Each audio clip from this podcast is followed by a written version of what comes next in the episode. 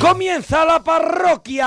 ¡Sí, señor! Oye, que, que lo decimos muy poco, pero pedazo de sintonía tenemos en el Maravilla, programa, los ¿eh? hiperfanes, los hiperfanes. De hiperfanes, hiperfanes, lo podéis seguir en Twitter. Hiperfanes, qué maravilla. Bueno, que ya estamos aquí, Y a un día nosotros más. nos pueden seguir en Twitter también. Bueno, también, arroba Arturo Parroquia, arroba Gemma guion bajo Ruiz, arroba guion bajo la parroquia y arroba Mona Parroquia. Ya que estamos aquí, traemos para traeros la chufla. Oh, bueno, venimos un montón el tren de la chufla y no pensamos bajarnos No, no, vamos hasta las 4 de la mañana. Hasta las 4, luego- Igual ni me bajo. A las 4 yo sí. A tú ya te bajas a las 4. Tú a, las- a partir de las 4 eres una persona muy triste. Muy seria.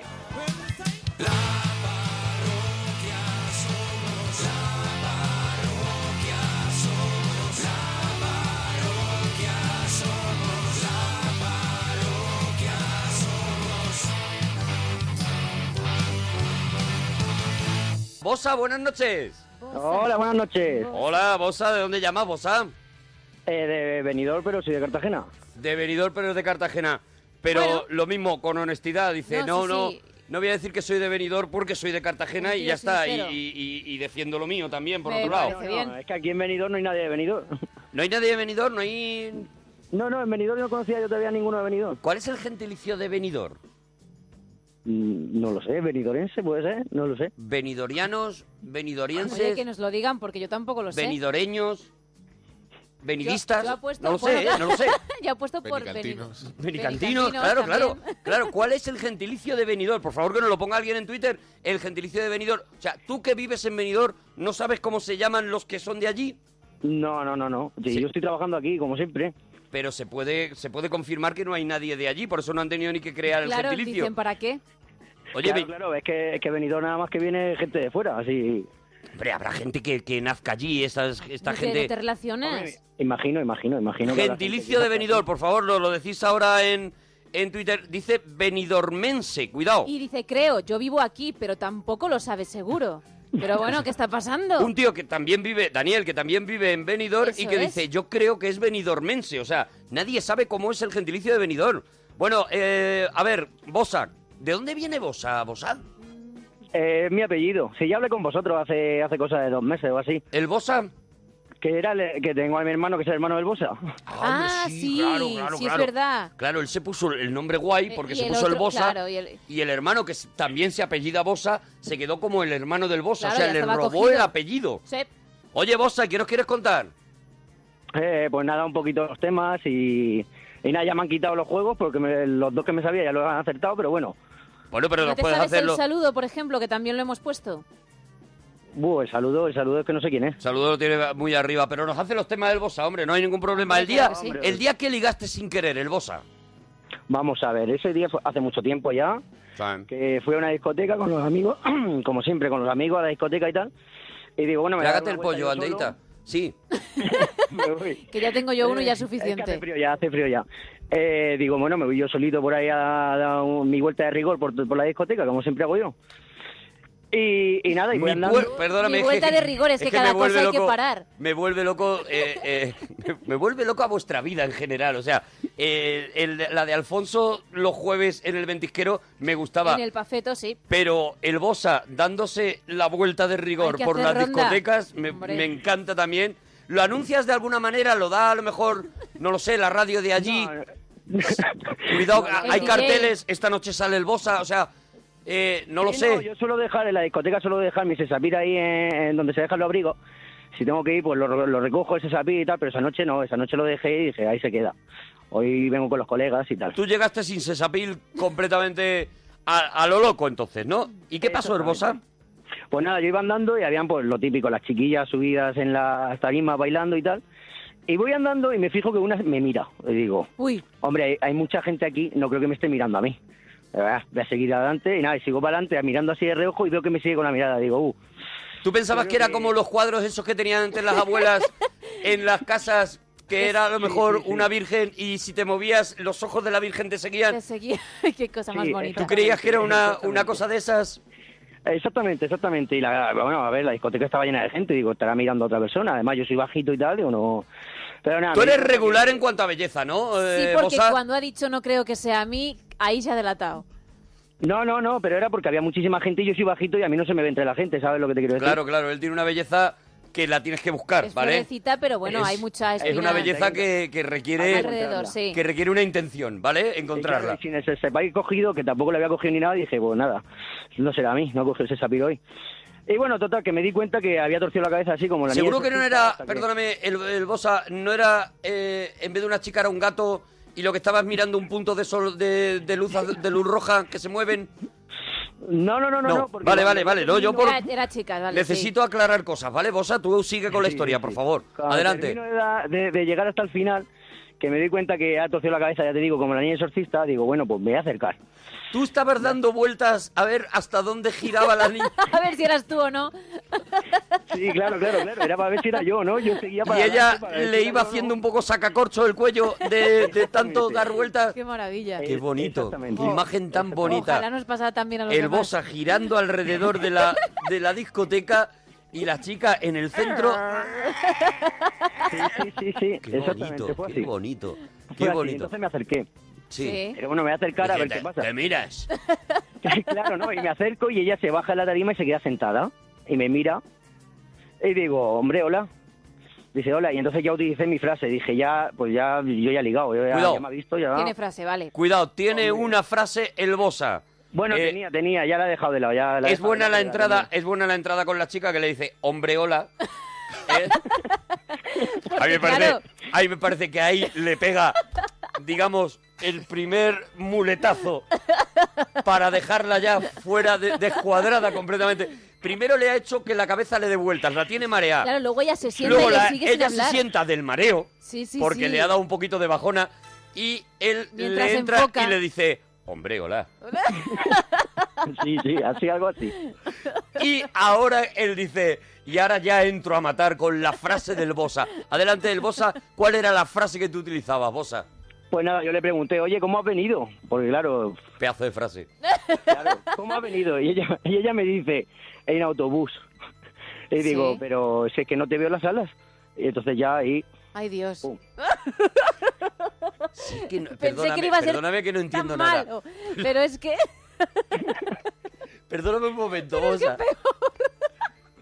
O sea, tú ¿A le qué me creo que preguntas... han dicho esa frase, ¿eh? ¿Cómo? Pero es que no es así esa frase. No, mira, me alegro de ¿Cómo no has haber ligado venido? nunca, Ella porque no lo he dice- sufrido. Ella dice en autobús y le dice, ah, pues no te veo las alas. ¿No te das cuenta de que no encaja?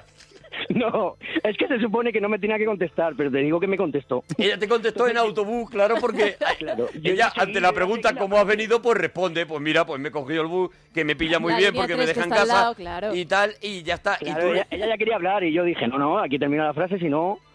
claro, y tú le dices, no te veo las alas, ¿no? Y ella, pues un poco mirándose a lo mejor si se le transparentaba la había- falda, no ah. sé. Sí, sí, no, no, pero ya, ya, bueno, pues entonces ya ahí ya empezamos a hablar y tal, y ya lo peor de todo fue cuando ella se levantó de la tarima, que estaba sentada, yo estaba de pie hablando tranquilamente, como os he dicho, eh, yo soy bajito y tal, bueno, pues me sacaba dos cabezas, Sí, ¿eh? entonces me quedo así, que no, no me he dado Hombre, cuenta. te no me he sacaba- dado cuenta porque Te sacaba estaba una antes de dar de sí tanto el cuello de, a base de dar vueltas mirándote, ¿sabes? Sí, puede ser, puede Pero en ese momento, claro, tenía un muelle en vez del cuello y claro, te sacaba dos cabezas. Ella era cuenta. mucho más alta que tú, por lo que estoy viendo, ¿no? Sí, sí, sí, sí, bastante más alta. Sí, pero también te digo, tú le habías dicho lo de eh, en autobús, Claro, no. pero no te veo las alas, o sea, lo, Ya tení- daba igual. lo tenías hecho. Eso es. No, sí, pero yo me quedé así, digo, ahora como yo, ¿qué hago? Si yo me empino no llego tampoco, tal, digo, pues, bueno, da igual, al toro, tal. Y entonces ya, ella, ella sola, ya, ya, ella sola se agachó y dije, mira ya, Te pues cogió mira, en brazos. Sí, más o menos. Casi me come, pero bueno, mejor que en brazos. Qué maravilla, Sí, de verdad. la vi venir desde arriba, yo estaba mirando, tú imagínate, yo mirando así para arriba, la cabeza, y la veo venir con la boca abierta y digo, me come, me come, no... Entro directo. ¿Y te comió? Bueno, sí, sí. sí, sí, sí. Claro, sí, yo sí, ya claro que- yo me he metido en la historia al No, final. no, sí, por es aquí. que eso es lo Santi estaba diciendo, Santi estaba diciendo, yo como el Bosa ligue con esa frase, yo me retiro ya para siempre.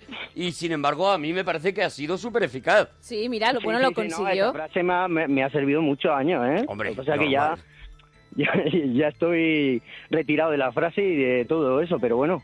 Pero y, la cantidad de medios de, de transporte que has conocido gracias a eso, Eso- gracias a tu frase, es, ¿cómo has el- venido? el ¿Eh? del el, co- metro. el coche de mi prima, en el coche de mi prima también, y tú diciendo, pues no te veo las alas, porque tú respondías eso, dijera el medio de transporte que dijera, ¿no? Claro, claro, claro, claro. Qué maravilla, de Además, verdad. yo soy muy chistoso y cada cosa que me decían yo les contestaba. Yo que sé, le preguntaba, oye, pero tú de dónde eres, tal? Y me decían, pues, pues yo soy de aquí, de... Pues yo te lo diré, de, de un teniente, Mm. por ejemplo. Sí. Y yo le decía, anda, pues ahí me han dicho que te crecen las tetas antes que los dientes, tal. Entonces ya, pues, Pero qué de verdad. Claro. Bueno, casi Claro. prefiero las alitas. De verdad, eh, ¿cuánto tenemos que aprender de ti, Bosa? No, ya. Quiero escribir una letra de del, disco. El, el Tu próximo disco, ¿qué te parece? Ah, Este se llama En el otro lado. ¿Qué te parece On Teniente eh, como nombre para tu próximo disco? Quiero colaboración con el Bosa ya. eh, con temas como ¿De dónde vienes? Hombre, hola, por ejemplo, ¿sabes? Yo, yo estoy ¿Y viendo dónde has dejado las alas, por Dios? Eso es, el, el nuevo disco de David Feito después de este. eh, yo estoy viendo que va a ser On Teniente. Con todas las frases. Y eso es la, la colaboración del Bosa en las letras, porque puede ser pues una cosa muy Épica. bonita. Yo lo veo para conciertos muy íntimos, ¿sabes? Sí, sí, sí, sí, sí. Para pequeñas salas, por ejemplo, el Bosa y tú, ¿sabes? Nada más. El pequeño espafeto. Pequeño espafeto del ventisquero. Oye, eh, Bosa, ¿alguna cosita más? Las series malotas, las series que no te gustan. Pues mi- una serie que no me gustó nada, que a mí me la recomendaron mucho, pero a mí no me ha gustado nada, es la de True Detective. No sé por qué, no me gusta nada. La primera temporada La primera es tem- espectacular. Sí. Sí, bueno, la- pues la primera, la que yo te estoy diciendo, sí, la segunda ya no la he visto. Ya A no ver, he es el del viéndola. chiste de Don Teniente, ¿vale? Vale, Eh, sí, vamos sí. a tener el respeto que se merece el Bosa, ¿vale? Vale, Bosa, pues ya está. ¿No te ha gustado? Pues ya está, Ya no está, pasa ya está. nada. Oye, Bosa. Bosa, que un abracico, bonico. Eh, una última cosita, Sí. es que si no, eh, que, que esto quiero decir, lo que más me gusta a mí de las frases estas que dicen en los mercados, Sí, ¿cuál es? ¿Cuál es? ¿Cuál es la que te gusta a ti? a mí la que más, lo que más me río yo es, a un euro, agua, fanta, cerveza, Coca-Cola. Y lo borda. Oh, lo bordas. Lo borda. Es por eso por lo que te salvas, ¿eh? Y por eso Sí, es sí. por lo que dice yo de vez en cuando salgo a darme una vuelta, porque debe, está, debe, debe. está por las playas de Benidorm, que por cierto ya está claro que es Benidormense, dicen que en la Benidormense, lo dice todo el mundo, que es el gentilicio de Benidorm. Bueno, eh, Bosa, un abrazo, bonico. Esteban, nos alegramos mucho de ir tu persona. Esteban. Uy, Esteban. Esteban. Esteban está charlando. Esteban. Pero bajito. Sí, Eh, Ay, espera, que Esteban, Esteban, lleva su ritmo. ¿Estabas hablando con, con, con otras entidades? ¿Estabas hablando...? Estoy hablando con mi colega Alonso. Ah, que estabas con Alonso. Sí, en el parque. Estaba con Alonso en el parque. Buena, buena. Son las 2 y 20 de la mañana. No. Alonso, ¿no es un poquito tarde para estar con tu Eh, amigo en el parque, eh, Esteban? No, no- no sabéis, no sabéis lo que habéis hecho. Eh, tengo aquí, eh, Monaguillo, tengo aquí tu abogado que te está preparando la cuenta, ¿vale? Y Pásanos a tu tutor, por favor, te- Esteban. Te, aviso que estoy loco. Lo- Bueno, bueno, ¡No lo jures! eso lo pedís que avisen siempre. Eh, ami- amigos de Secon, estoy loco. amigos de Secon, esto todas las noches, ¿eh? esto todas las noches. Eh, a partir de ahora avisarnos los que no estáis locos, ¿vale? Y así vamos más rápido. El, el, el, el disco de Secon desde ayer Sí. eh, lo estoy escuchando en mi rincón exquisito en bucle durante más de 40 horas. Eh, ¿cómo es tu, mi rincón ¿Cómo es tu exquisito? rincón exquisito, por favor, eh, Mi- Esteban? Mi, mi rincón exquisito. Es una eh, canción. Lo que no, eh, eh, en, en la- en el concierto que hicieron en la sala Polo me regalaron el papel que tiene en el suelo de las canciones. El papel del suelo. Ese papel lo regaláis casi siempre, ¿no? Ese, el papel del ¿Le llamáis suelo de la- vosotros el papel del suelo también? Sí, Va con el concierto, va, va, vale, vale el precio. Sí, es como sí, el papel del váter. Yo, soy el No, el Pero precio con es la- Pero con más. las canciones. No, Con las canciones. el- no, el precio más porque ese papel del suelo lo tengo en el rincón exquisito junto con el papel del último concierto vivo de Antonio Vega y de Esclarecidos, firmado por Antonio Vega, por Cristina Giso y por vosotros. O Ese sea que eres co- coleccionista mi de taller, papeles del suelo, de alguna manera, ¿no? A los, eh, Exactamente, Esteban. a- a- exactamente, Arturito. Luego voy a por ti, tranquilo. Gracias. Eh, ya me relajo. Esteban, te tienes que quitar por lo menos un café de los que te tomas, de verdad. a, a- a mí no me agradáis. Mira, hace. mm, mm, os escucho desde siempre. Desde siempre. Y en vez de llamar, en vez de llamar una vez cada año, os he llamado ahora y lo condenso. Has esperado a que venga el Secon, porque Secon Claro, claro. estuvieron hace dos años. Eh, tiene el papel de suelo de Secon, ¿sabes? Es muy A importante ver, para a, él. a ver, yo quiero saber, ¿a quién le piden, a quién le piden, espera un momento Esteban, que no podemos ir a lo loco tampoco, ¿a quién de vosotros os piden el papel del suelo? Un ¿A señor, que está, un señor que está ahí sentado que es nuestro tour manager. Suelen pedir A él se lo piden Sí, cuando piden a vais. él. Cuando nos vamos se queda él repartiendo los Bueno, papeles. el papel del suelo, Claro. Un aunque argentino. más o menos parece Eso. que lo estamos entendiendo, pero vamos a contarles el papel que tenéis en el suelo con la, la lista de las canciones, ¿no? Con que el a repertorio, con el repertorio de las canciones, vale. sí. ¿Vosotros sois de los grupos que tenéis en el papel del suelo la lista de canciones con los nombres verdaderos de las canciones o con otros nombres? Que la gente dice, ¿pero esto qué es? Claro. ¿Qué pone? Tú le llamas a lo mejor la de la de la de la bajona, porque ya os da bajona tocarla. Sí, sí, sí. La No, nueva, la nueva. Las abreviamos y todo eso, pero tampoco las cambiamos mucho. ¿no? Vale, vale, vale, vale. Vale, Pero no eh, da bajona ninguna. Hemos evitado un ratito a Esteban, pero hay que volver Eso, a hay que Esteban, volver a ¿vale? Esteban. Ay, es nuestro trabajo. Eh, Esteban, entonces, tú tienes el papel del ver, suelo no, y el hoy... concepto- a ver, el concepto, Adelante. el concepto poético de ese- A ver, mira, yo en ocho años no se he llamado nunca y es especial que ya Y has hecho bien. Porque voy a hacer, igual a tiempo, es serio y de WhatsApp. Porque, es serio porque en las radios antiguas, los oyentes ahora, en las radios antiguas hay un palito rojo que marca el dial, ¿correcto o no? En las radios antiguas hay un palito rojo que marca el dial. Sí, Por ahora vas... En la vamos, de Galena. Por ahora lo estás clavando, se nota que llevas ocho años preparando la llamada. Vale, vu- vu- vale, vuestro tema vértigo. Vértigo, Yo tengo licencia poética, que me la he ganado en muchos años, con mis musas y mis brujas. Y en licencia poética cambio vértigo, las vocales, por pértiga, porque es la R, la T y la G igual. Pértiga, vértigo. ¿Qué quiere decir? Que esta noche Second mm, van a subir, como dice la canción, van a subir en ondas hercianas de radio al universo. O sea, hoy es especial porque e- e- esa, e- esa palanca roja de la radio, del dial que sintoniza a los oyentes, es la pértiga que usa Secon esta noche para subir al vértigo de las ondas hercianas de radio. ¿Por qué? Porque las ondas hercianas de radio son círculos concéntricos, como cuando tiras una piedra en un agua y, y se hacen diferentes círculos concéntricos redondos, que es la O de onda y la C de cero. Onda tiene el cero de la O de onda y cero es un cero que es un círculo. Entonces, eh, cuando hoy se colabran en la radio, son círculos concéntricos radiofónicos que los emiten al espacio con la pértiga, del- con la pértiga roja que usan para lanzarse como el A mí me encanta. a eso. Entonces, eh, Gemma Ruiz es especial, ¿vale? Y, y- y, de hecho... Sí, de educación. Estoy, estoy, estoy preparando un directo. para- La, canción Vértigo... Pero la Qué queremos, gratuito. pero la queremos Qué igual, ¿eh? gratuito, Qué Te te ha avisado que llamar hasta la abogado para que pidiera la cuenta. La canción Vértigo, mm, yo he hecho una, una performance y he adaptado la letra a la parroquia, ¿vale? Y, y, y una de las partes es Gemma Ruiz, Gemma Ruizando Herciana, o sea, Gemma Ruiz Iza de, Iza- de izar ondas hercianas en la radio, ¿vale?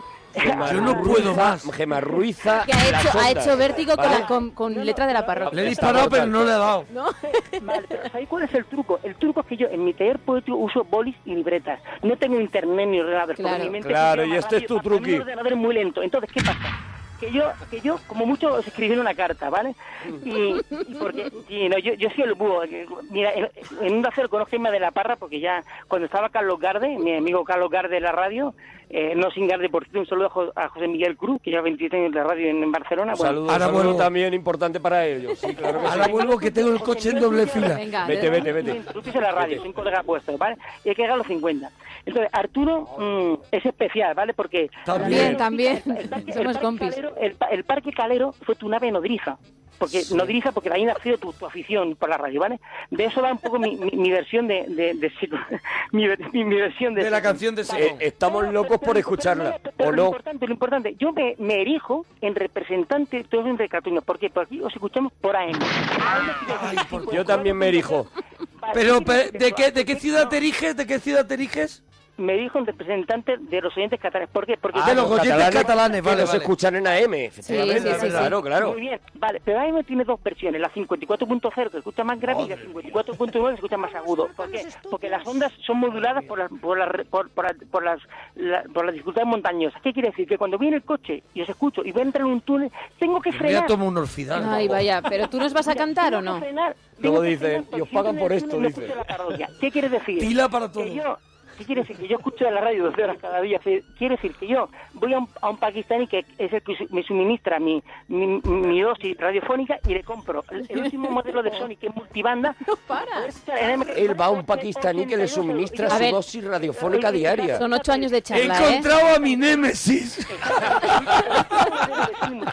que lo vas a ver, vale 80 de monaguillo, como tú ves, encima de la mesa. Al Paqui voy y le digo, "Eh, ¿cuántas radios? Le digo, cinco. Una para el comedor, una para mi taller poético de Gerona, cinco. Y el Paqui se le abre el ojo Su como... taller como- poético de Gerona, ¿vale? Iros quedando con pudiera datos, ir ¿vale? al, Iros al- quedando, al taller poético. iros quedando con datos, por favor. La cara de No, no, Secon, la cara de. Secon, solo de digo eso. Tengo discos ya. Vale, pero lo, peor, de esto, lo peor de esto es que Secon dice, vaya bien tiene la parroquia. No, lo peor de esto es que vaya... Lo peor de esto es que no va a dejar que cante Secon. Claro, claro.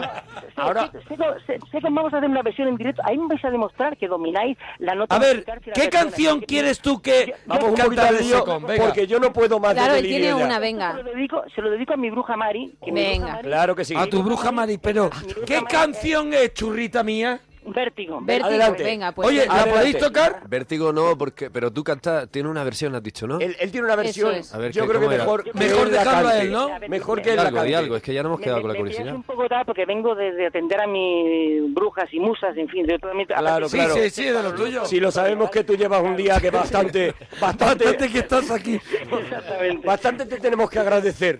Ah, ah, un momento, un momento, un momento, espera, un momento. ¿Oh? Está calentando. ¡Fuego! Mira, como diga fuego me muero de risa. Este tío tiene estudios. No, vale, eh, no, no, digo una cosa, es que yo mm, he consultado con mi médico y, y me ha dicho que, que, que haga unos segundos de pausa pa- Ajá. para descolapsar vuestro, vuestra conexión neuronal. Entonces, yo hago un sacrificio, yo hago un sacrificio, dejo de pensar, dejo de hablar, sacrifico, dejar de hacer conexiones neuronales para, para que vosotros descanséis vuestras neuronas y os preparéis para lo siguiente. Y ahora podéis decir, eso es bueno, me descanso. No, es malo, es malo porque ahora cojo carrerilla voy más rápido que antes. vale, vamos al lío. Pero se ríe él solo. Lo está petando en su cabeza. Bien, Se bien, ríe él bien. solo. Eh, a ver, to- todo muy, muy Dice que hace pausas el- el- para colapsar nuestras conexiones neuronales. Pero- es que No, no, no, atención, es ¿eh? que Es, sin- para que es que tengáis- yo no puedo parar. Esteban, para que pe- tengas- para que tengas- perdona, perdona, Esteban. Esteban. Es increíble la Está- información que nos has dado en unos minutos. Mira, es, eh, eh, es- esto- esto- necesito días. Eh, yo solamente quiero ahora que os acordéis de su amigo Alonso que está en el parque con él viendo esta llamada, ¿vale? Claro, y, Y su bruja Mari. La bruja. Mari. aburriendo, el pobre Alonso se estará aburriendo ahí. Eh, no, Alonso, Alonso está diciendo, "Ay, aquí le tengo, aquí está charlando. No, no, no. Alonso, está, está. Alonso está diciendo.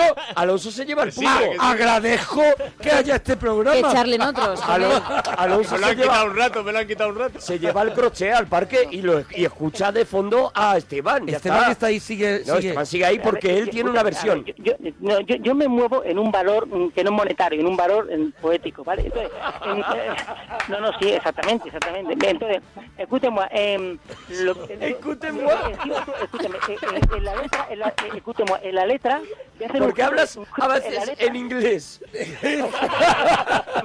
¿Sabes qué pasa? Que, que durante, eh, todos los oyentes, ahora vosotros vais a tragar de vuestra propia medicina. O sea, yo soy, me erijo entre y vais a tragar de vuestra propia medicina y, y entonces el supositorio lo voy a meter yo supositorio y voy a suponer, vale, entonces... Claro, yo este es nuestro con- con- Tengo, tengo ya supositorio unas ganas que no veo que después de no ocho llega. años, ¿vale? Nos lo merecemos, ¿eh? Por favor. hemos, hablado por encima de nuestras posibilidades. era y, y- y maquillamos los ojos hasta la extenuación, ¿por qué? Porque ella viene de África, porque en África, escucha, ella hace una broma ¿Cómo que humanitaria. Pero ella, viene, ella viene a mi taller y entonces ella se maquilla hasta la extenuación. Quiere decir que antes Ya- su maquillaje yo era ya tenue, estoy bien. Me duele la cabeza. era tenue. Esteban, Pero ¿cómo era tu versión? Esteban, ¿cómo era tu versión de, De vértigo, Vértigo. Que era donde hemos empezado hace un rato? Y lo que queremos. ¿Cómo era? Y que queremos Y escuchar si a no, Secon. hacemos una parada a Esteban y escuchamos a Secon. Vale, que se queden soniquetes, dice, escuchan la en eh, hasta el punto hasta el punto del infierno. Vale, mm, a ver, hace dos días solo que lo escucho. Lo A ver, escucho tú, solo- lo escucho tú solo le puedes, le puedes dar, darle un poquito la entonación, ¿cómo sería? Mira, Espérate, Esteban, ¿Dónde está el vértigo? de- ¿Dónde vi el vértigo? Y ahí estás, esperándome. Ahí, ahí, Esteban. Bien. De- eh, hasta el palo vertical en el punto eh, vertical más lejano del infierno. Escucharé la parroquia en el punto del dial, donde sintoniza Onda Cero. La parroquia escucharé en el punto del dial que sintonice Onda Cero. Arturo y Sergio Gemma Ruiz. Dando hercios, robando la nocturnos sueños. La parroquia escucharé en el punto del dial que sintonice Onda Cero. Arturo y Sergio Gemma Ruiz Robando hercios, robando los nocturnos sueños. Luego hay- un giro de tuerca. Hay un giro de tuerca. ¡Qué grande! ¡Bravo! ¡Bravo! Porque necesitaba toda esa introducción, ¡Bravo! está claro. Esteban, un momentito, escuchamos momento. a Secon en directo aquí en la parroquia presentando viaje iniciático. Yo creo que- Habéis tenido un telonero de lujo, Por ¿eh? eso, yo creo que es como... Es complicado. Claro, es como Salir después de Sinatra. Sinatra, claro. Ahora, A ver ahora nos da vergüenza tocar aquí nada, ¿eh? Venga, adelante, Secon. Vamos a darle ahí. A ver ahí. cómo suena eso.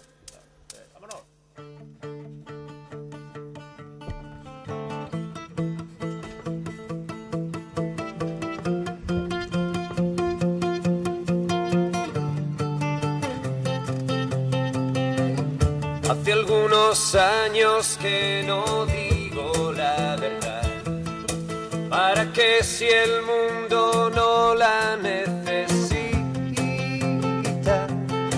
Nadaré salvajemente solo en la profundidad de una escena que la luz no ilumina.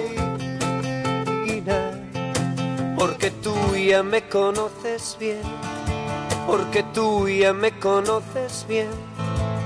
Ya sabes cómo funciono por dentro,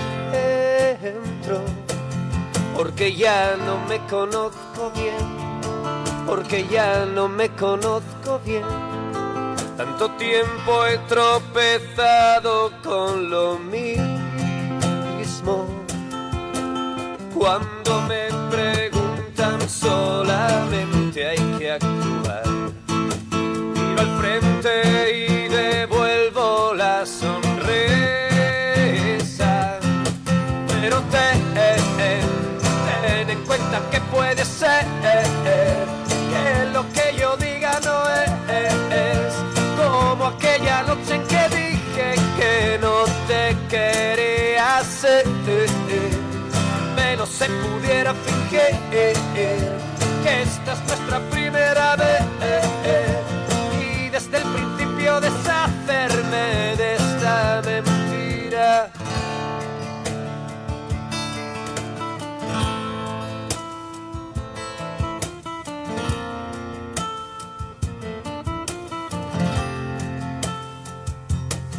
Y si alguien me vendía ayer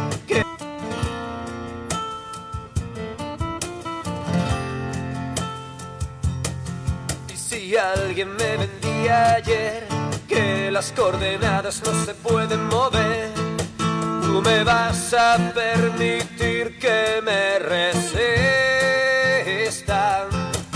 Pero ten, ten en cuenta que puede ser que lo que yo diga no es, como aquella noche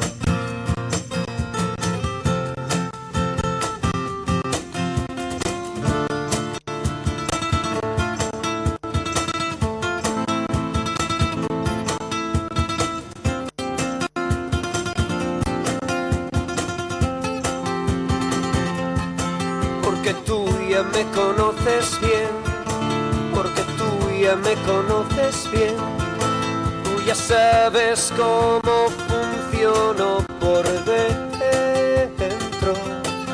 Pero ten, ten en cuenta que puede ser que lo que yo diga no es como aquella noche en que dije que no te quería hacer.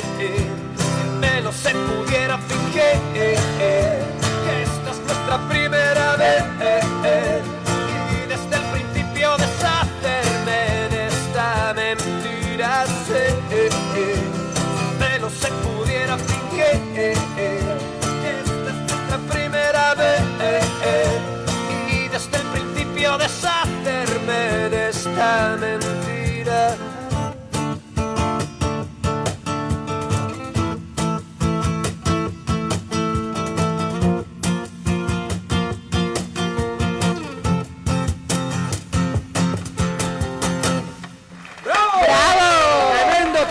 Tremendo Secon, impresionante, impresionante. El Periscope porque lo hemos retransmitido. Ay, sí, sí, Y Bueno, bueno, impresionante, ¿eh? Gente de Uruguay, por ejemplo. De Uruguay que de pronto, Qué bien suena esta peña. qué bien suena. De repente en Uruguay Secon. los países Oye, y llevan todo el día de promo, ¿eh? Llevan Sí. todo el día, han grabado los conciertos de Radio 3, llevan todo el día, ya que, que vienen un poquito achicharrados. Llevan todo el día en programas sin Esteban. Eso es, en programa donde no estaba Esteban. Y mañana están en Valencia, ¿eh? Lo primero que tienen, mañana en Valencia, para la gente de Valencia que vaya a ver a Secon No y perdáis, seguirlos perdáis, en que arroba. Secon Music. Sí, señor. Y Esteban, Esteban, ¿sigues ahí? Esteban. U- Una segunda parte de la canción Vértigo dice y los Pero, ah, vale, que había un giro de. había un giro de. giro de, tuer- de, tuer- de tuerca. A ver. No, no, no, no, no, no, no, eh, eh, Arturo, no.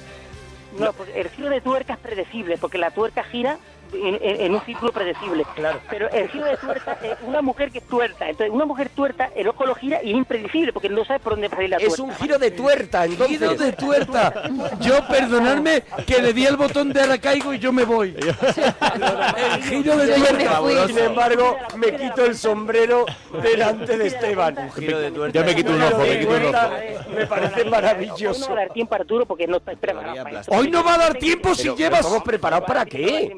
No estás preparado, Arturo, para desplegarte la nave nodriza que empieza en tu parque calero, dirección Star Wars, en ondas conscientes. No estás preparado hoy para eso, Arturo. Pero Es lo verdad, es verdad, Vale, pero, escucha, pero escúchame. te doy bueno, toda la razón. Yo, yo- yo hago una cosa que es tonta, pero eh, tiene su mérito, tiene rima, ¿vale? Pero el giro de... El giro de po- Manolo García dice, dice la, la rosca desgastada del beso de tornillo, porque la rosca desgastada del beso de tornillo es un beso infinito. Me encanta esa Sí. letra, Manolo García. La rosca desgastada del beso de tornillo. Sí, sí, dice la canción. Exacto, y por cierto, lo de acróbata, lo de vértigo tiene que ver con acróbata de Michael Erenchun y con y con Sau mm, y con Sound Catalán, que es la canción eh, mm, mm, la canción eh, ya no trapecista.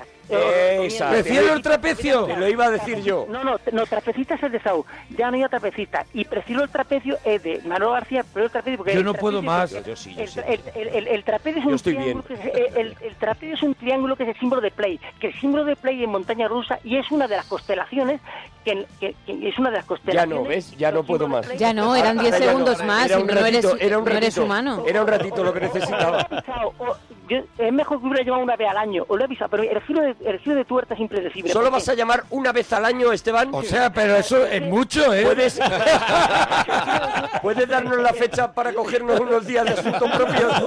Ojo, ojo, ojo, eh, eh, Arturo, ojo, que vuestras palabras de hoy son el atapuerca del futuro. ¿En la tapuerta? El atapuerca del futuro. La- el giro de tuerta. No, no, no, ojo, porque en el futuro un, un- un- El giro de puerta. un- una, una civilización en, ¿En 2502 o algo, o qué? Ahora, ahora mismo, ahora mismo vuestras ondas están en el espacio. Imagina que en el futuro alguien capta esa grabación. Puede captar vuestra grabación, la de Carlos o de Belén Esteban. No lo sabemos, pero alguien capta una grabación. Claro. Y, y la, y la grabación que capte es la hoy tenemos esta puerca, pero tenemos esta puerca pero lo- porque es lo único que ha sobrevivido. ¿Te imaginas que lo que, lo que capta el es justo la llamada de Esteban? Esa- ahí voy, ahí voy, Implosionan. ahí voy. Ca- implosionan, y, o sea, implosionan. Entonces, Y dicen, ahí no vamos. No hay vida inteligente. Pasa de largo.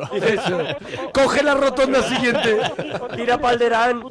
Mira, sigue hablando. Es, co- es como el gitanillo con, con su, con su llamada sobre Madre el club mía. Venus, como gitanillo salvará las piernas en futura. Pero otra llamada sí la hago. Pero bueno, el giro de tuerta, ¿qué quiere decir? Que Todavía no estaba el giro de tuerca. Ahora sí, ¿no? No, sí, el giro de tuerta es, es un- tuerta. lo De tuerta, de. No lo he dicho bien. A ver, en- es que me, me hace ilusión monaguillo porque Sí. dice... Dice, me gustan las cosas mm, tontas, divertidas, ¿no? Dice, mm, de Queen Remadrid dice electrizante, electrizante es otra cosa, porque electrizante son los sillones del amanecer de Gemma Roy. Vale, eso, espera, que tengo un montón de papeles y Claro, libretas. pero Me ¿qué han estás, con un montón de papeles? Madre de Dios, en el parque. Está en el parque con su amigo Alonso y con un montón de papeles, él va moviendo los papeles, se le acumulan las ideas. Lleva ocho años tomando Mira, notas. dice Rodrigo Fernández, como diría Groucho Mar, lo han vacunado con la aguja de un tocadisco.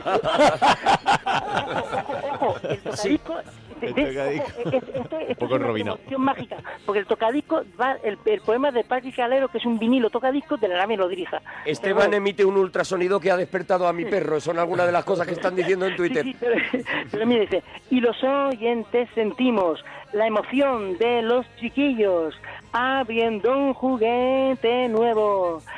Tan chiquillos, tan pequeños y tan grandes como el monaguillo y su arte. Oh, qué buena esa parte. Muy buena ¿eh? esa parte, ¿eh? La verdad es que Muy buena. venía a mi favor y Ni un pero. Y, y ni un Debería, pero. debería cerrar con esa parte. Ni un pero. Ya está para, para la vuelta de tuerta, ¿vale? Eso es, ¿vale, Perdónanos, Esteban? con, la, con la- con la vuelta de tuerca. Pero queda pendiente el poema Gemma Ruiz. Esteban, ya no podemos más, de verdad. Son las 2 y 42 minutos. Es mucho. Es que te va a comer la hora entera de la Y llamada. no se, no se explica cómo las africanas... Pero es que no ha dicho los temas. No, no ha dicho ni un A ver, tema. primero, si no hemos seco, podido hablar. seco, manías que tenéis antes de actuar. ¿Tenéis? Tenemos varias, sí. A ver, a ver. Imitar, imitar personajes de los Simpsons. Imitar personajes de los Simpsons. Tengo que encerrarlo. Oye, pero es verdad. También alguna es imitar a la Graciela. Sí. Gracita Morales. Sí. A la Graciela Mo- Morata de Tajuña. ¿Quién es, quién es ese? Saludar a Esteban. Gasti, Ah, mira, mira. Es verdad. Sebastián, estás ahí. Llevo años que no tengo éxito. Yo tengo una manía eh, que es eh, bajar, le- bueno, donde se agarran los amplificadores. Sí. El asa no puede estar levantada ninguna asa. O sea, el asa que- de los amplificadores Porque se hunde el mundo, se hunde el mundo. tiene que, tiene que estar bajarlo, ¿no? Y creo Jack que soy, Nicholson aquí, creo que soy la única persona que, que la baja, porque el resto Los deja hacia, hacia arriba y, no, y no lo que- soporto. ¿no? Y tú estás tocando y vas y la bajas porque Sí. si no tú no puedes seguir, ¿no? Es como la gente que, por ejemplo, pone el pan en la mesa y ve que el pan está boca abajo. Tiene, yo le veo que tiene parte de arriba Eh, y pero parte de eso- abajo, ¿no? Eso es inadmisible. Eso es. Entonces, pues, le da la vuelta, pero yo también, yo Le soy... das la vuelta, claro, no Yo le doy la vuelta, el- pero el rápidamente. abajo. Bueno, pues ese es un caso que está cantado y que lo hacemos todos, y el de él ya es el extremo. Claro. El de él ya es el extremo, Eso mirando. Yo creo que El él va a un concierto. es él. va a un concierto donde no actúa Secón y está mirando. Míralo, míralo. Míralo, Míralo. míralo. Con el amplificador con el asa para arriba. Menudo pringao. a este no le gusta la música ni nada.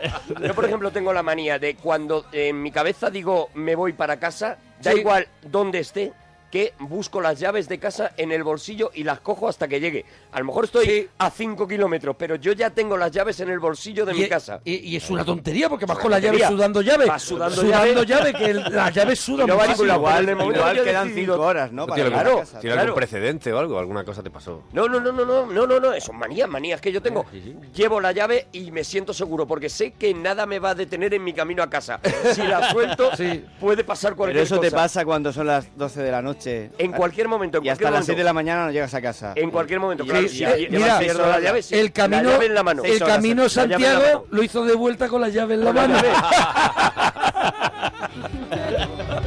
Pero no es tontería. Yo voy a Barcelona a un bolo Sí. y cuando salgo del bolo a lo mejor cojo el coche para venirme a Madrid y Ya han sonado, ya han sonado. las llaves. Vas Ya han con las llaves del Digo, coche en la voy mano. para casa. Ya han sonado. Oye, Esteban, Esteban, ¿tú tienes alguna manía? Aparte de la de hablar. Sí, tengo muchas manías. Bu- Bueno, a ver... me- Arciana, eh, alguna manía a- a- arciana, algún hercio que no abuso- mole. Sí, abuso un poco, pero te quiero decir que para mí tiene mucho valor porque eh, vuestro, eh, mi yo tengo mi rincón exquisito, ¿vale? Eh, con mi musa y mi bruja. Entonces, yo tengo aceite que es el mejor aceite del mundo, de mis olivos en Sierra Mágina, en Jaén. ¿Vale? Y lucho por mi proyecto, por mis olivos centenarios, ¿vale? Y sé que es parte de mi proyecto y es un y es una inspiración. Yo regalaré aceite, es el mejor del mundo. Es qué maravilla, oye, fantástico. Bien, ¿Cómo ha saltado Arturo? ¿Cómo ha saltado Arturo? Ahí me estoy empezando a interesar, cariño. Esteban. Yo regalaré aceite en la frase que me ha hecho enamorarme más veces en la vida. No, no, Ar- Arturo, el mejor del mundo quiere decir que Usain Bolt hace los 100 metros en 9 segundos. Pero el que queda octavo, el que queda octavo, pierde. Pero es un crack. Solo, solo tarda vein- 20 centésimas más. Claro, claro, claro. Todo el aceite de Jaén es genial. Pero esa milésima que le hace a mi aceite ser el mejor del mundo, Sí. una presentación cada año de Sierra Mágina que se riegan con agua de manantial. ¿Sierra Mágina se llama? Sierra Mágina, sí, en Torres y Mancherres. Ujú. Acompañado de la, de la sal de manantial de mis primas, que esa sal que sale del fondo de la tierra. ¿Has dicho de mis primas? De sus primas, claro, de las O sea que los olivos son tuyos y los de tu prima. Y de mi prima. Lo tuyo, exactamente. Lo, lo tuyo, lo tuyo y lo, y lo tuyo lo de mi prima, Claro, exactamente. él, él- él entiende el chiste. Eso lo ha pillado y ha dicho, hombre. en, mi, en mi rincón chiquito está así, pero que sepáis que ahora mismo Seco, o sea, mm, la performance poética, que para mí es hermosa, es que hoy hablo con Seco. Yo, yo, mira, yo escucho la radio 20 horas al día, ¿vale? Mm, Hace, hace 15 años, ¿vale? Y yo, yo ecualizo vuestras voces. Ya yo, yo sé cuando Gemma Ruiz le pasa algo, porque yo ecualizo las voces como Ah, los orgamos. ah. yo también ecualizo orgamos. O sí. ecualiza ecua- ecualiza- orgasmos. ecualiza- Ecualizas orgasmos. interesante Yo- ya, por- de verdad, de verdad. Después de 40 ¿Cómo minutos. puedes eh, ecualizar orgasmos? Dice, ¿Podrías Seco, decir- ¿qué tal la promoción? Dice, bien, y fuimos a la parroquia. A ver, vamos a ver, yo soy un espeleólogo. A ver. Yo como, co- a ver, yo Eres un espeólogo. Sí, de las, de, de las cavidades cavernosas, ¿vale? Espeleólogo. Yo- ¿Y dónde cortan la frecuencia? Espeleólogo. Entonces, cavidades ¿cómo...? cavernosas profundas de, de, de femeninas, vale. Sí. Es otro tema, de otro vale. Entonces, Sí, sí, deja ese tema, deja ese tema. Exactamente. Lo que pasa, lo que pasa es que yo cuando cuando tengo el nuevo disco de Second mm, mm, mm, hago un celibato, celibato musical. Quiero Sí. decir que solo estoy por eso, ¿vale? Llamo O sea, a- tú a- retiras, retiras lo que me imagino que tiene que ser Vale. una vida sexual súper intensa, Superintensa. Esteban, la Hombre. retiras, la retiras cuando hay No disco echa de Second. cigarros, se lo come. ¿Puedo, puedo hacer una pregunta? ¿Puedo hacer una pregunta? Hombre, claro. Claro. Pero hay gente que me paga mucha pasta. Yo, si yo te adiestrara, Arturo... puedo. Si te No, deja, no, claro, Bueno, esa es otra. puedes hacer una pregunta, ¿la puedo hacer yo? ¿Nos deja Sí. Esteban? O sea, no. Esteban. ¿has tenido un orgasmo escuchando a Seco? Oyendo Seco, no. Esteban. No hay pregunta. Esteban. Ha callado. A ver, es, es un orgasmo espiritual y poético, ¿por qué? Porque... No, no, no, él, él sigue No, no, yo, yo soy más simple. Pues vaya mierda. Pero escúchame, Esteban, ¿tú has tenido algún orgasmo escuchando a Seco? A ver, yo, yo- a ver, escucha, escucha. El- mi, mi musa Mari, que es mi musa y bruja a la vez, que hay pocas brujas y musas a la vez. Ojo, que las brujas eran las inteligentes, y las que me daban por ser inteligentes. O sea, Esteban, Esteban, Esteban, Esteban. Esteban, reconduce, reconduce. Con vuestra canción, con vuestra canción, es- extenuación. Ha tenido orgasmo Mari, o sea, vuestro disco montano... Su chica. Pero es más, es más- jalea es más- real, o sea estoy que sí. tomando. es más tántrico, ¿no? Por lo que se... ¿Es tántrico el vuestro? No, lo digo lo- por lo que se intuye, el, el orgasmo de la... No, no, no, el de Mari no, el de Mari no. No, el de Mari- el de Mari. A ver, es un espeleólogo de, cavi- de cavidades, ¿vale? Que no está hablando cualquiera. Ha dicho por jalea real. Ha dicho extenuación. Sí, sí, extenuación, sí, sí. Por- Porque esa canción era nuestra favorita. ¿Por qué? Porque ella venía de África, donde no se maquillaba. no se maquillaba. Entonces, eh, no porque ella hace la base humanitaria. Entonces, ella necesita venir Sí. a y yo soy un poeta que le alimento el alma. Entonces, No, no, está- eso conmigo está más clarísimo. no, Está la gente diciendo, tras escuchar esta hora estoy más cansado que del trabajar Ya te digo, macho. Sí, sí, sí. Pues, pues, yo puedo estar de hola, ¿eh? No, No, no, No, no, no, es que, bueno, afortunadamente no se No puede. dudamos de que puedes. Nosotros no. Pero tienes que llamar a más programas de otros sitios. Llama, llama- anda que no llaman de. Eso. No, Tienes que quiero llamar. decir que sé- sé con- 20 en el horas al día dice que escucha radio, sé- o sea. sé con- en- sí, Sí, dime. sé con- en el futuro, en el futuro con mis olivos mm, haremos una canción. Tú tranquilo, haremos un pronto una canción, ¿vale? Con la Debajo letra del olivo. En el futuro, En el futuro. con los olivos, vais a hacer una canción, el- ¿vale? el la futuro- carrera de Secon está asegurada, ¿vale? Tranquilos todos. María no, del Monte cantó debajo del olivo y le fue No, azúcar moreno. Azúcar Moreno. Debajo del olivo, de, de- de- debajo del olivo, que el sol calienta. Tú estabas hablando de a la sombra de los pinos. De los pinos. Ay, ay, ay, Has cambiado de árbol. Me he ido, me he ido, me he ido. La, la Mari se corría con esa canción. Mira al monte. La Mari, la Mari. sigue hablando. Sigue hablando y no queremos traducir ya lo que acaba de decir. Escúchame, Esteban. poético Hay poesía, no, No, no, ahora escucha, Esteban. Pero tú sabes la burrada que está diciendo ya. Que ya eso es. Hay que controlar un poquito, subtitular a Esteban. Esteban. Ya hay que subtitularlo. Oye, Esteban, algo que te haría mucha ilusión hacer, que es uno de los temas del programa, por hacer algún tema. La ilusión en la performance, que, que, que el, el- No puedes, es que no sé cómo no te rindes. Es la pértiga del vértigo. Que no, porque, Vértiga te le voy a partir la espalda, de verdad. Esteban, en- la en que estás futuro, dando. Yo, yo lucho por mi proyecto. En el futuro no sé si podré Por aquí están diciendo para hacer una dónde canción, está tijeritas hoy- cuando se le necesita. trapodes- Los trapodis, los salen al espacio en ondas con... en otro- lo que digo es Esteban. científico, no es una locura, no es científico, son ondas concéntricas de radio que ahora mismo se están transmitiendo. Esteban, Tómate un colacaíto, Esteban. ¿Sabéis lo que tomo? Palitos de cangrejo, me encanta. Palitos de cangrejo. Palitos de cangrejo, ¿no? ¿Sabéis por qué? Porque yo con los palitos de cangrejo en el plato hago el dibujo de la constelación de cangrejo. Qué maravilla, bravo, bravo. Es que es un, es que es un genio, macho. Bravo, Esteban. A lo que no se había atrevido nadie, Esteban. Por fin. Un tío que con palitos de cangrejo te hace la constelación de cangrejo. Oye, ahora Esteban, mismo no, ahora mismo no. que pero- no comas oso. Ahora mismo no, pero cuando mueras dirán, eres un moderno. Él lo hizo. Lo hizo Él él. fue el primero. Esteban, una pregunta. He entendido que fuiste el otro día al concierto nuestro de Barcelona, ¿puede ser? Sí, al de, al de la sala Apolo que me llevé lo que No, de bikini, sala bikini, ¿no? Ah, no, en la- no, en Apolo, en Apolo. No, tío, bikini, ¿dónde estuviste, tío? Como le decían a Malone, nombre y número, Malone, nombre y número. En Apolo, sala Apolo en el paralelo. Que subí a cantar con vosotros, rodamos. ¿Pero en qué año? A lo mejor fue... ¿Esto ¿En qué año fue? ¿En qué año fue? soplo de aliento en nuestros huesos, porque el hueso, bueno, este el hueso pertenece En la Polo tocamos, pero fue en el 2010, tío. En 2010 fue cuando estuviste. El que subió en 2010 a, ca- a cantar Esteban. Rodamos era Ya sé quién Esteban. eres, tío. Ya sé quién eres. ¿Sabes quién es? Sí, ¿Sabes quién es? Para no, para recordarlo, para recordarlo, tío. porque habrá subido mucha gente a cantar eso, ¿no? Rodamos no, él solo. Como Solo él. Ro- Rodamos, ¿tú quién eres, el batería o No, no, sean el cantante. Soy el Sean. cantante? Sí. ¿Eres Sanfurto? Vale, bueno, pues mira, mm, pues mira, es más especial porque tú eres letrista como yo. Mm. Y, Por eso te quiero tanto y te doy mi corazón. No. Tengo todas las canciones de Esclarecidos, mm, de Morrissey, Is War, Is War, esto es una guerra, de Esclarecidos cuando dice... Is "No War". no hay nadie como tú, Esclarecidos". Increíble. Pues Todas las tengo y en el futuro me da la ilusión que mis olivos se merecieran algo como... Tus olivos, sí, sí, ahí. ¿Tienes un temita para sus olivos ya así en cabeza yo- sean? yo- Por- porque, porque, mi, rin- porque mi rincón poético está lo vuestro. Tu rincón exquisito está ahí, ¿no? En los olivos de Seco, Jaén. para el Jaén. próximo disco una canción que se llamará Sierra Magina, a mí me parece que es muy A bonito. hay algo que me hace mucha ilusión. O ecualizador de orgasmos. proyecto, mi proyecto no tiene nada que- A mí lo que me hace mucha ilusión es probar el aceite de este hombre de verdad. También, Queremos probar el aceite. canción, queremos probar. Queremos probarlo, Una canción, aunque sea de extra del CD, que se llame Vuelta de Tuerta, a mí me parece que Sí, lo y- metáis. Y si a Esteban le decimos que hay un pueblo en Murcia que hacen una competición que es de lanzamiento de hu- hueso. De hueso de aceituna, sí, sí. Así. Ya. Sí. ¿Cu- ¿Cuál es el pueblo de Murcia? que Cieza. se- Cieza. Cieza, Cieza. Creo que, o sea, querían que fuera hasta deporte olímpico y todo. Sí, sí, sí, hombre, se lo merece. Seguramente Esteban. Oye, Esteban. Esteban de ese tema Mira, conoce. un momentito, Esteban. Un poquito de seco. No, Vamos a escuchar a Secon, hombre. Escúchame, lo que vosotros queráis. Os queréis grabar un tema, os lo hacéis. Si no, un trocito de tema, ¿sabes? Porque lleváis todo el día liado, lo que queráis, ¿eh? lo que os apetezca. Tenéis aquí vuestro tiempo. Y cerramos con Esteban. Vale. Arriba, can- A lo grande. Si queréis, ¿no? podemos hacer eh, rodar con Esteban, volver a. Que, que hagan la que tienen preparada. Que hagan la No, que no, tienen digo, preparada. digo luego. Digo, No, luego, para luego. cerrar. Que hagan la que tengan Venga, vamos. preparada Con ellos. Atrévete, Esteban, ¿te parece? Lejos y ecualizo tu voz. Venga, sí. Venga. Calla.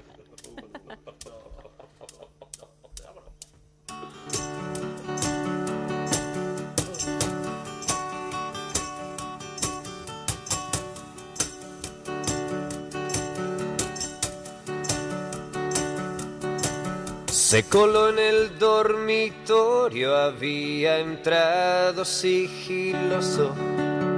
Sirvió bebida fría sin haber sido invitado. Se introdujo en nuestros sueños. Yo le pregunté, ¿qué quieres? Y él me dijo, ríndete. He venido a por tu alma. Yo le contesté, no sirve, hace tiempo que no es blanca. Y además no sé rendirme, yo no contemplo esa palabra. Atrévete,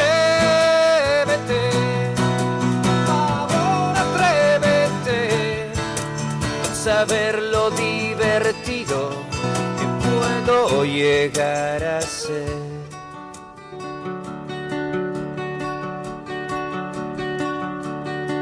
Si una vez en este punto tienes dudas todavía, cada uno da diez pasos y que tengas puntería, Puedes empuñar la espada o cualquier arma que elijas, porque tú no me conoces absolutamente de nada. Atrévete,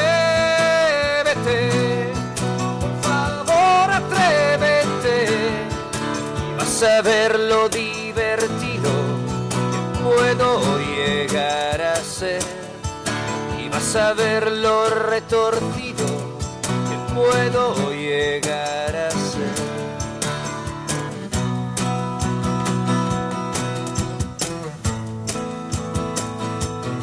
Vamos ahí, vamos ahí.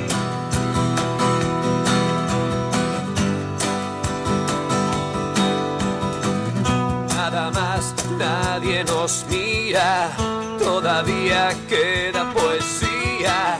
Tengo aún varias costillas, suenan los tambores,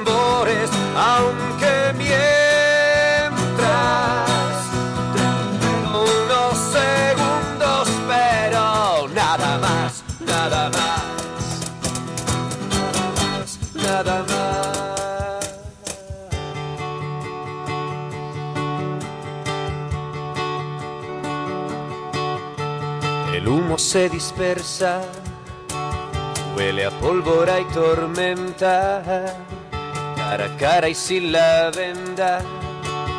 Desconfío de tu calma, nuestro estado es una guerra, recuerda, nuestro estado es una guerra. Atrévete, por favor, atrévete a ver llegar a ser. Atrévete, ven aquí y atrévete a ver lo retorcido que puedo llegar a ser. A ver lo divertido que puedo llegar a ser y vas a ver lo retorcido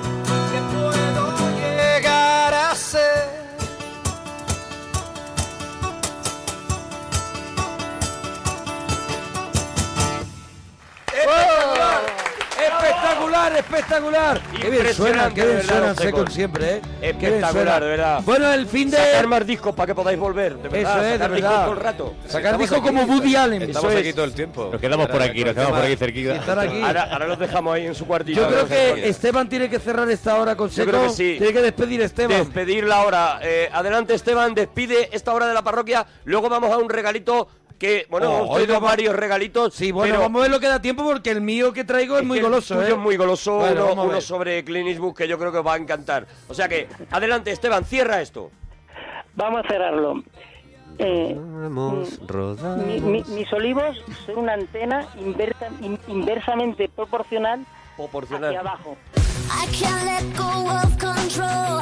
I can't let go and not know. Don't know ahead of me. One day at a time is all I need. There was a time without trust. There was a time without love. But it took you to show me I could handle the, the keys. Oh, I'll let you lead the way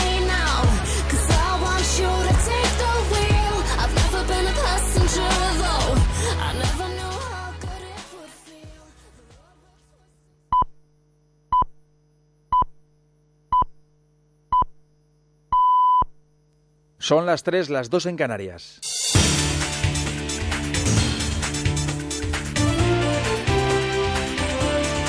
Noticias en Onda Cero. Buenas noches. La Generalitat de Cataluña ha aceptado las condiciones planteadas por el Gobierno central, acepta el control diario de sus facturas y a cambio Madrid transfiere 319 millones de euros detraídos del Fondo de Liquidación Autonómica. La cuantiosa deuda de la Generalitat cercana a los 70.000 millones provoca que la mayor parte de este rescate se destine a evitar impagos a acreedores. De hecho, dos terceras partes del dinero será pagar los intereses del vencimiento de deuda y 101 millones se van a destinar directamente a los proveedores de farmacias. Después de que el Servicio Catalán de Salud comunicara a finales del mes pasado al Colegio de Farmacéuticos que ya no disponía de más dinero para pagar medicamentos y que no podría hacerlo, por tanto, hasta que no llegara alguna aportación extraordinaria como esta. Tras el anuncio, A la vicepresidenta del Gobierno, Sáenz de Santa María, se le ha preguntado por lo dicho por el consejero de Economía de la Generalitat, de que se pondría de rodillas y correría los 100 metros lisos para recibir con urgencia el dinero del Estado. No es necesario que hagan deporte, basta con que cumplan las condiciones. Yo creo que en estos temas hay que ser muy serios, porque estamos hablando de la financiación de las farmacias y de los servicios sanitarios. Que además, vamos a ver, lo hace el Estado utilizando un fondo de liquidez que no tiene nada que ver, como yo decía, del modelo de financiación.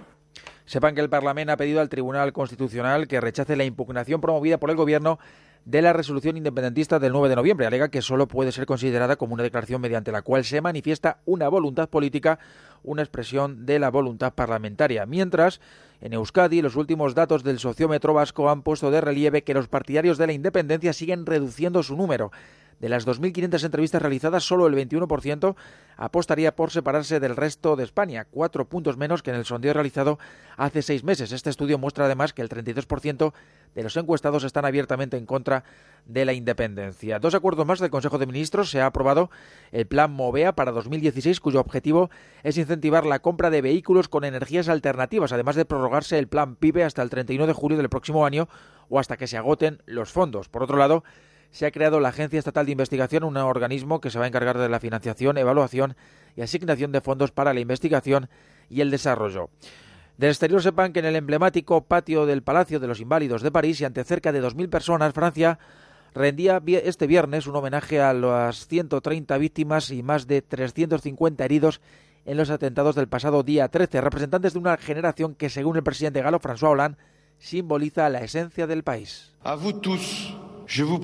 todos vosotros os prometo solemnemente que Francia hará todo lo necesario para destruir a ese ejército de fanáticos que han cometido esos crímenes, que actuará sin descanso para proteger a sus hijos y os prometo también que Francia seguirá siendo ella misma.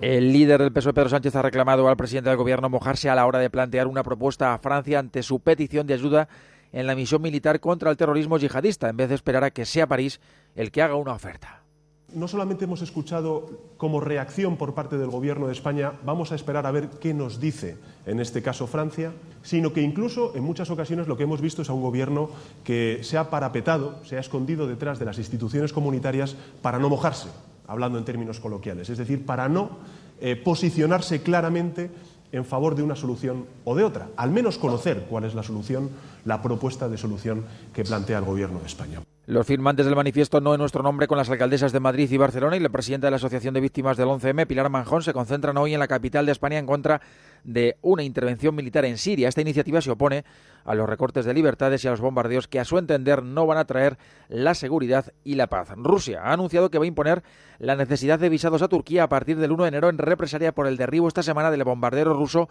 Su-24 en la frontera con Siria. Al mismo tiempo, el gobierno de Moscú adelanta que mañana que hoy anuncia un paquete de medidas contra Ankara que podría afectar al comercio bilateral, las inversiones y al turismo.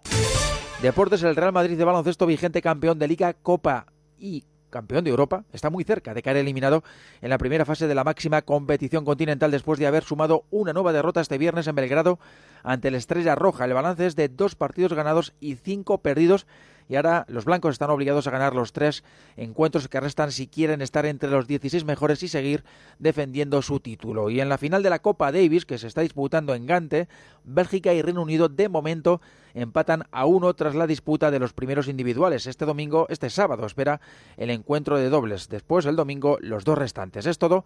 Más noticias en Onda Cero cuando sean las cuatro, las tres en Canarias.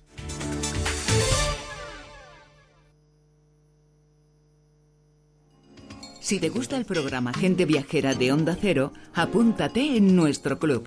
Un nuevo espacio exclusivo digital. Hazte socio y accede a contenidos originales y multimedia sobre todos los destinos del mundo. Además, disfrutarás de descuentos, ventajas y sorteos relacionados con viajes. Si te gusta viajar, te gustará el club Gente Viajera. Tienes toda la información en la web genteviajera.es. Gente Viajera 25 años viajando juntos por los cinco continentes. Pablo Rodríguez Pinilla y Soledad de Juan te ofrecen toda la actualidad agraria y mucho más.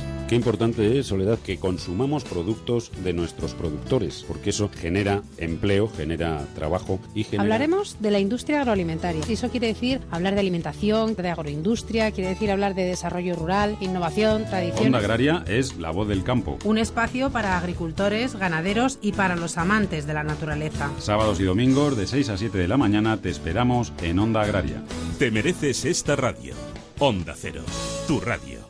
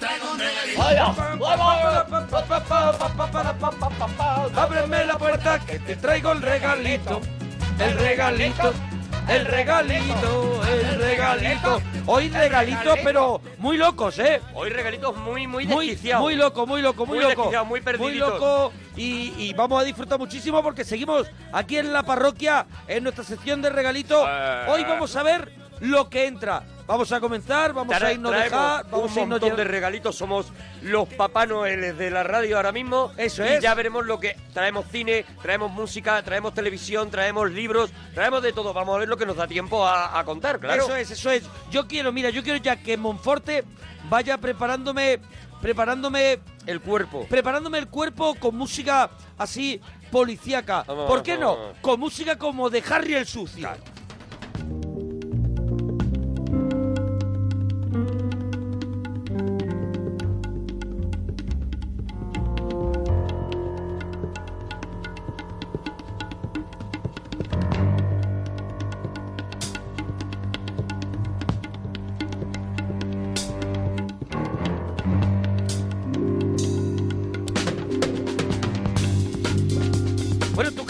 Experto en las bandas sonoras, hoy no traigo, hoy no traigo el regalito sobre la banda sonora No, de Harry no, Sucio, no. pero sí que vamos a hablar sobre ello. Y aquí está Lalo Schifrin, ¿no? Lalo Schifrin, uno de los grandes, un argentino trasladado a, a Estados Unidos a hacer algunas de las mejores bandas sonoras, no solamente del cine, sino Estos también de la tele. somos La- los momentos de, de Shaft, por ejemplo, ¿no? Este es. sonido, ¿no? Este rollo sincopado, este Eso rollo es. de los años 70 que a mí me vuelve Sí, a mí me encanta, me encanta. Me encantan estas bandas sonoras y Lalo Schifrin todo el mundo lo conoce por una composición que es la de Misión Imposible, pero luego ha hecho maravillas, tiene Tiene un regalito, ¿eh? Hombre, tiene, que un sí, tiene un regalito, regalito, ¿eh? Lalo Tiene un regalito. Mira, tiene un disco- apúntatelo, apúntatelo.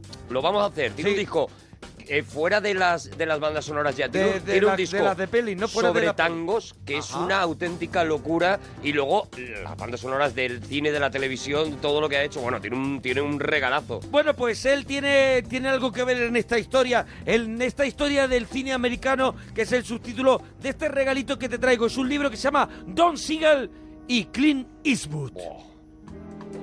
Menudos dos. Es de TIB, de TIB Editores, si lo quieres conseguir, es un libro que ha, que ha salido hace muy poquito, que ha escrito un español, se llama Luis García Gil, y que a mí me ha gustado mucho porque cuenta desde, desde que cómo se conocen, después cada uno lo que había hecho, lo que hicieron juntos y, y profundiza en esa obra que son solo cinco películas, pero son cinco películas creo que muy importantes, muy importantes en la carrera de los dos, ¿no? De los dos, sobre todo porque, hombre, Clint Eastwood mm, había, lo había petado ya con el Spaghetti Western. Un tío que, que se coge, se va a España porque no lo quiere nadie en, en- el cine en Estados Unidos y se encuentra con Sergio Leone, que es su primer gran maestro, ¿no? Ahí está, ahí están Don Siegel y Clint Eastwood que se conocen en eh, los estudios de la Universal justamente cuando acaba de terminar de hacer la trilogía del dólar, como tú has dicho, con Sergio Leone y Clint Eastwood eh, en Almería, con ese personaje que a Don Siegel le atrapa, de- pero muchísimo y le llega muy dentro. El que es hombre sin nombre. El hombre sin nombre, ese personaje del hombre, del hombre sin nombre.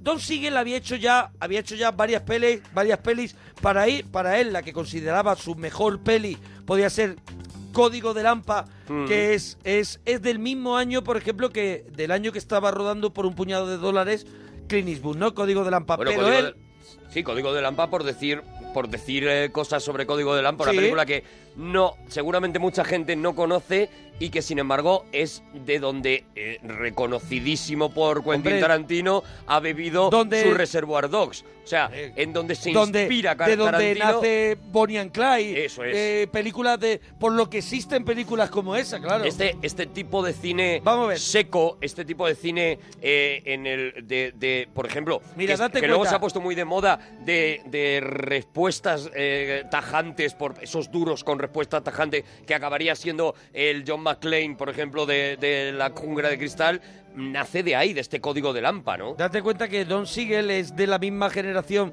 de, de Nicolas Rey, de Samuel Fuller, y son, pues, gente que, que aborda de una, de una manera nueva la violencia en el cine, ese reflejo de, de lo más crudo de, de la sociedad que a ellos les tocó vivir, y es un poco al final también lo que hace Tarantino Claro, en su claro, época, y lo que también lo que, lo que vemos también, yo creo que después eh, en Grupo Salvaje, ¿no? Sí, sí, sí, También sí. un poquito todo, con- todo lo que todo lo que todo ese cine secote eh, pues eso nace de esta gente no de Siegel de, de- del propio Peking Pack también Claro, de Peking Pack. claro que es otro de esos tíos que empieza a hacer esos personajes que ahora nos molan tanto no esos duros que, que ahora nos molan tanto que vienen, todos nacen, eh, todos son hijos directos del Rick de Casablanca, Mm. pero a partir de ahí, ¿no? Eh, eh, coger a Rick de Casablanca y ponerlo en determinadas circunstancias y luego este, este Don Siegel lo que hace es eso, ¿no? Es contar esas historias tajantes, ¿no? Esas historias secas. Bueno, hay una,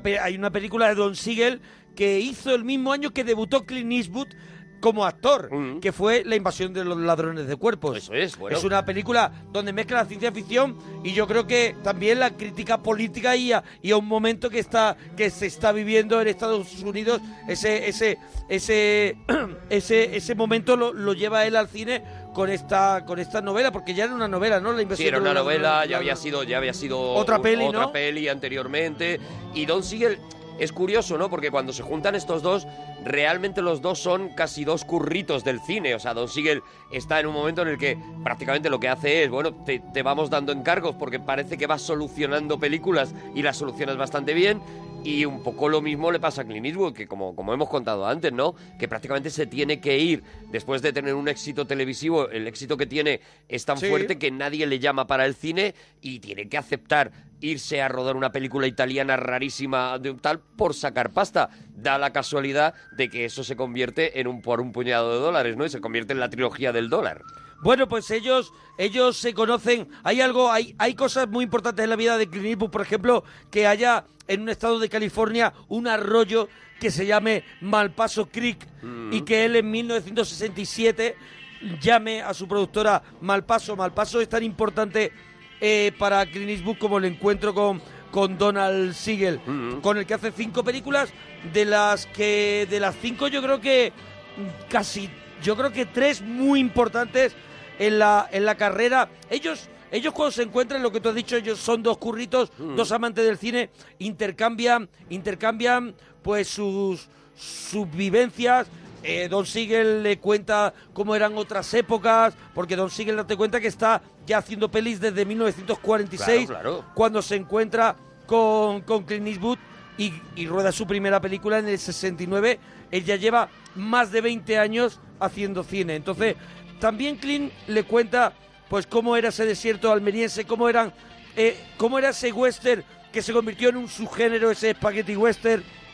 Y a Siegel esto le interesa mucho y entonces es cuando, bueno, solamente te quiero decir que cuando Clint Eastwood hace Sin Perdón, dedica la película A Don Siegel. a Don Siegel Eso y a Sergio Leone. Y a Sergio a partes Leone. iguales. A los dos, porque lo que, eh, lo que yo creo que hace inteligente eh, Don Siegel es coger todas esas cosas que se habían aprendido en el, en el, en el Spaghetti Western, que se habían hecho nuevas, y americanizar aquello. O sea, eh, darle el lenguaje eh, cinematográfico de los del cine americano. Entonces, por ejemplo, una de las cosas, si ahora mismo ves la trilogía del dólar, eh, eh, sigue siendo chulísima, pero una de las cosas, por ejemplo, que te rayan muchísimo es el uso del zoom. Esto que en Claro, su momento... Es que Don Siegel, eh, como cuenta Clint Eastwood, Don Siegel es un director que apenas eh, viendo su cine estás eh, eh, contando con él. O sea, es. a ver si me explico.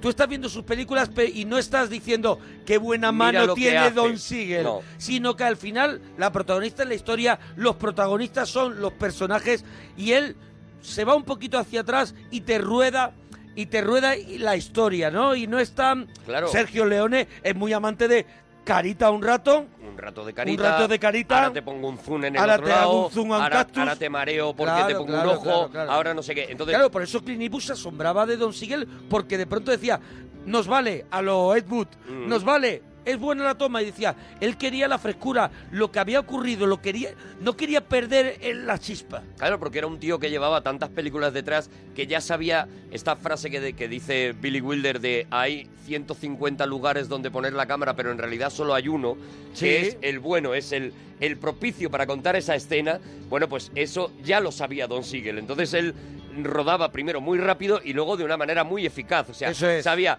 eh, para lo que quiero contar, la cámara tiene que estar aquí, a esta distancia del actor, y no se debe mover. Y en el momento que pase lo que yo quiero delante de, delante de la cámara, la escena está rodada. Vámonos Sí, sí, a otra. Es que para él rodar rápido era una cuestión de estilo también y, y una especie de declaración de principios. O sea, yo ruedo así porque sé que ahí es donde está mi, mi cine. Mi cine está ahí en, el- en lo, en lo directo. Bueno, y esta, vamos con la primera película de este tande de Don Siegel y Clint Eastwood, que, que quizá sea la más endeble de las cinco que rodaron, pero es la que todo el mundo dice que sienta las bases Eso de es. el futuro de lo que de lo que vendrá. Y ya hay algunos que dicen que la jungla humana es el borrador de Harry el sucio. ¿Es de Texas? De Arizona. ¿Viene algún Romeo? No. ¿Todo el mundo viste esa ropa en Arizona? No, los socorristas llevan bañadores y las enfermeras batas blancas. ¿Qué llevan aquí? Sí, ahí está ya ese, Sí, ahí está. e- ese, ese personaje que había sido Lee Marvin en, eh, en las, ante- en las anteriores películas de, de Don Siegel, ¿no? Eso es. Y que coge, eh, eh, que, que- que aprovecha ese personaje del hombre sin nombre para convertir a Clint Eastwood Ahora en él. tiene, ahora tiene que hacer pues un poli, que se, lo veremos repetido, un poli que tiene que ir a por un asesino que lo tiene la policía neoyorquina, porque, mira, antes de que se me olvide, por ejemplo, Harry el Sucio iba a rodarse en Nueva York y Clint Eastwood le dice a Don Siegel, esta peli la vamos a hacer, pero la ciudad va a ser San Francisco, que era, que era su, su ciudad, ¿no? Sí. Entonces, bueno, esto lo digo porque el personaje, el personaje, que es como se llama la película, porque aquí en España se llama La Jungla Humana, pero se llama Coogan's Bluff. Sí.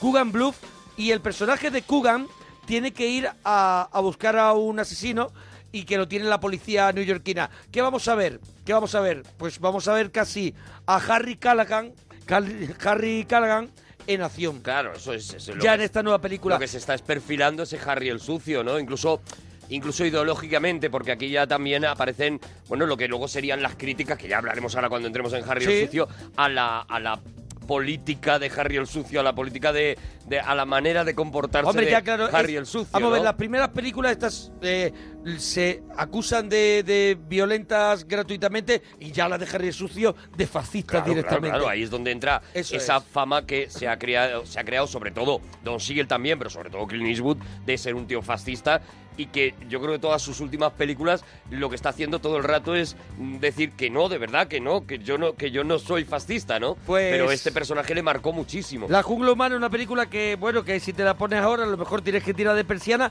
pero sí que dicen dicen y cuentan en este libro que traigo en el regalito Don Siegel y Clint Eastwood, una historia del cine americano de TIB Editores, que eh, eh, Fulvio Fulvi, no, sé si, no sé si lo conoces, eh, la considera el primer western metropolitano de la historia del cine. Esta jungla humana. Yo no sé bueno, si claro, habrá la- otro... lo ha estirado mucho. Eso es. Ha estirado mucho la definición como para llamarlo el primero, pero bueno, sí, probablemente. No, Bueno, no, pero no, no- no seré yo quien le diga a ese señor que no, al Furby. Eso, a Ful- A- a Fulvio a Fulvi. Fulvio que Fulvi no le voy a decir yo que no. tiene que ser, o es que a mí me suena un director Fulvio algo que es italiano, o, o este tiene que ser un crítico a lo mejor que te tienes que callar. que que te tienes que callar. Me viene cualquier día Fulby y me parte la cara. La siguiente película, la siguiente película que hace Don Siegel con Clint Eastwood, la hace, pues mira, no te lo vas a creer, pero una detrás de la otra. Mm. Y se llama, se llamaba en inglés Dos mulas para la hermana Sara, y aquí en España es Dos mulas y una mujer. Toda mi vida le rezaré a la Virgen para que le proteja de todo mal.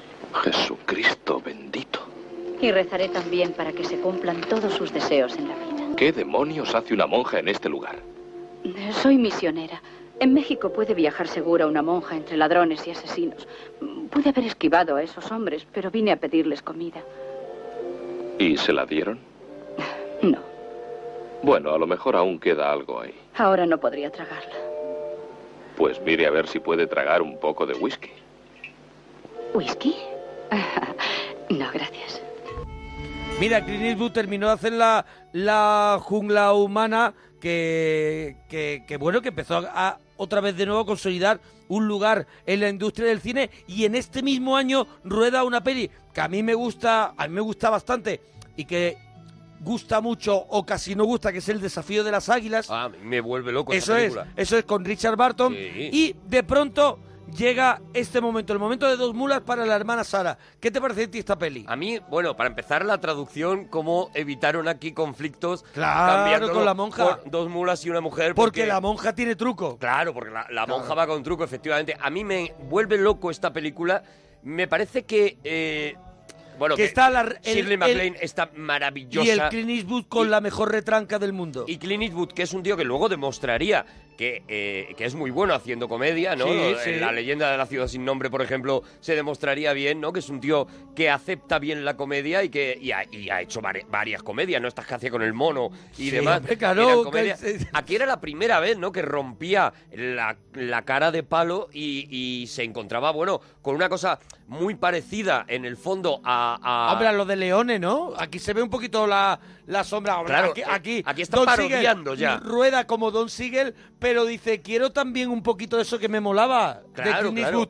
En la, en, el- en la tierra. Pero si te fijas, ya, ya lo que hace es parodiar a ese hombre sin nombre, Sí, porque sí, ya lo sí. va a poner en una situación eh, de comedia en el que está muy cerca de la reina de África. Si te paras a pensarlo, el argumento es muy parecido Claro, claro, al de claro, la reina claro, de claro, África. claro. Es una y en este corte, reescritura de la este reina corte de que África. hemos escuchado es un corte que cabría perfectamente la reina de África, le está Claro. ofreciendo beber. Claro, claro, claro, le está ofreciendo beber, la Claro. otra dice que no bebe Claro, claro. y demás. Es una reescritura, igual que hicieron eh, es que hay eh, dos, El rifle hay- y la Biblia hay con dos John películas, Wayne solo, solo. Dios lo sabe y La Reina de África de John Huston, las dos se ven aquí Claro, en claro, esta película claro. muy reflejadas. Muy reflejadas. Y, sin- y ya te digo, es una película que eh, es verdad que se nota que es una película de los años 70 y que si te la pones ahora, pues se te puede hacer un poquito más larga de lo. Pero tiene tres o cuatro escenas espectaculares y, y yo, más que a Eastwood, que, que me parece que está Sí. bien, lo que destaco es a Shirley MacLaine, que está maravillosa, que tiene un caramelito en- de papel y que lo hace, lo hace muy bien. Sí, pero yo creo que, lo que,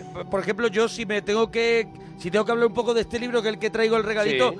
En el libro se habla un poco de que se resiente la química entre, entre la pareja, que no fue del todo una química O sea que del todo no logró Don Siegel encontrar que esos dos actores que funcionaran. tuvieran funcionaran como funciona con Catherine Hepburn con, Humphrey Bogart en La Reina claro, de África, claro, ¿no? Bueno, es que claro, es que estamos hablando de, de una de las más grandes películas de la historia y una de las mejores parejas de la historia. Es muy difícil, claro, cuando tú pones en cualquier película eh, en la que pones dos extremos, en, en cualquier buddy movie, porque en el fondo esto, esto es lo que es, ¿no? Una, hacemos un viaje, dos personas opuestas, y hemos visto millones de películas de ese Claro, género, ¿no? Desde claro. Límite 48 horas. Hasta esta última de Robert Downey Jr. con el otro es, en el con- coche. con Garufalis, Con este. Eh, eh, y la del John Candy también. Se han hecho Mejor solo millones. que mal acompañado con Steve Martin. Se han hecho millones. Lo, lo más complicado, a, lo que te lo juegas prácticamente todo, es a eso, a que te funcione la química entre los dos actores. Es verdad que no funciona tan bien y a lo mejor por eso precisamente, porque la, la soltura de Shirley MacLaine para la comedia era mucho más grande, Ella ya había se hecho, come ella la ya, peli. ella ya había hecho Irma la Dulce, ella ya había Claro, hecho claro. el apartamento. Ella ya había trabajado Había con, Billy, Wilder, claro. Es que ya está, es que ella venía sobrada, ¿no? Claro, claro, Y claro. venía un papel, pues eso que es un regalo, ¿no? Porque empezar En como la historia, monja y bueno, acabar eso es como que es una prostituta. como claro. prostituta, eso es. Ella se hace pasar por monja al principio de la película. Además, no estamos destripando nada porque eso se sabe casi enseguida. Claro. Eh, y es eh, para que es una película que, bueno, que la, la historia es esa Claro. y más o menos te lo vas a y encontrar. a sí. partir de ahí, pues bueno, pues, pues te puede- casi te la puedes contar. Con esto que te hemos contado, casi te puedes contar la Eso- película. Y sobre todo si, y lo que insisto, vas a, si disfrutar, de, de, a disfrutar del- de, de la trama más que del desenlace, es, que ya es. sabemos lo que ocurre. Eso es, eso bueno, eh, de pronto en este momento Clint Eastwood eh, piensa que ha encontrado en Don Siegel pues lo que encontró John Wayne en, en John Ford o lo que encontró Gary Cooper en Frank Capra. y, y sigue esta historia Johnny y de pronto... Depp en Tim Burton. O Johnny Depp en Tim Burton. Y de pronto hacen El Seductor. Muchas cosas que podría hacer para pagar el haberme salvado la vida. En realidad, ningún trabajo de la tierra me desagrada. Siento gran respeto por ella. Me daba mucha pena cuando mi regimiento iba avanzando y podía ver lo que la guerra está haciendo en esta hermosa tierra. También me da pena a mí. Me encantaría pasear a caballo por entre las ricas cosechas de nuestros campos. Para ciertas cosas es preferible tener la ayuda de un hombre. Gracias, señora. No se arrepentirá, se lo aseguro. Somos suficientes para no perderle de vista durante el día. Pero por la noche habrá que encerrarle de nuevo. Bueno, El Seductor es una, es una peli que ya ruedan en 1970, ya en los 70, y que yo vi en Sábado Cine. Ujú. Siendo niño en Sábado Cine. Yo no la he visto. Pues yo la vi, la vi en Sábado Cine. Pues ese día estaba yo malito. Era de dos rombos. Claro, hombre. Y, la, y me quedaba a dormir en casa de mi abuela. Y mi abuela, tú sabes cómo son, me dejó verla. Claro, pero los Y es verdad- levantan la mano. Y es verdad que me que tengo un leve recuerdo, al leer el libro, me vino el recuerdo a la cabeza, porque empieza la, la película, hay un bosque y hay, y hay esto es la guerra de, de secesión, y hay un, en el bosque hay un soldado Lo puedes llamar Guerra Civil Americana para es, próximas veces, ¿vale? es, te lo porque digo no por- me sale. Por eso, por eso, te es, lo digo. Eso es, no me sale. Entonces, hay un soldado que está ahí tirado con una pierna hecha polvo y una niña recogiendo setas que se lo encuentra. Y ese soldado es Clint Eastwood.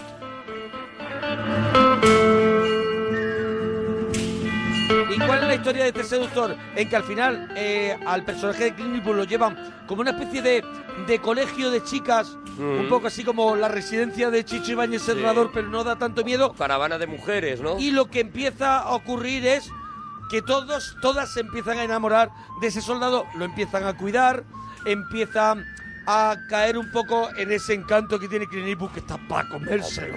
que Imagínate está para comérselo. hombre. Cuando tenía el tupé ese alto que llevaba Muchísimo antes. pelo tenía. Lo llevaba un pelazo. Un pelo exagerado. que no era un pelo normal. como los muñecos, eso que, eso que le echaba agua y le salía césped. Eso es, Pues eso es, este el cespino. ¿Cespino? El cespino. Pues este tenía un cespino.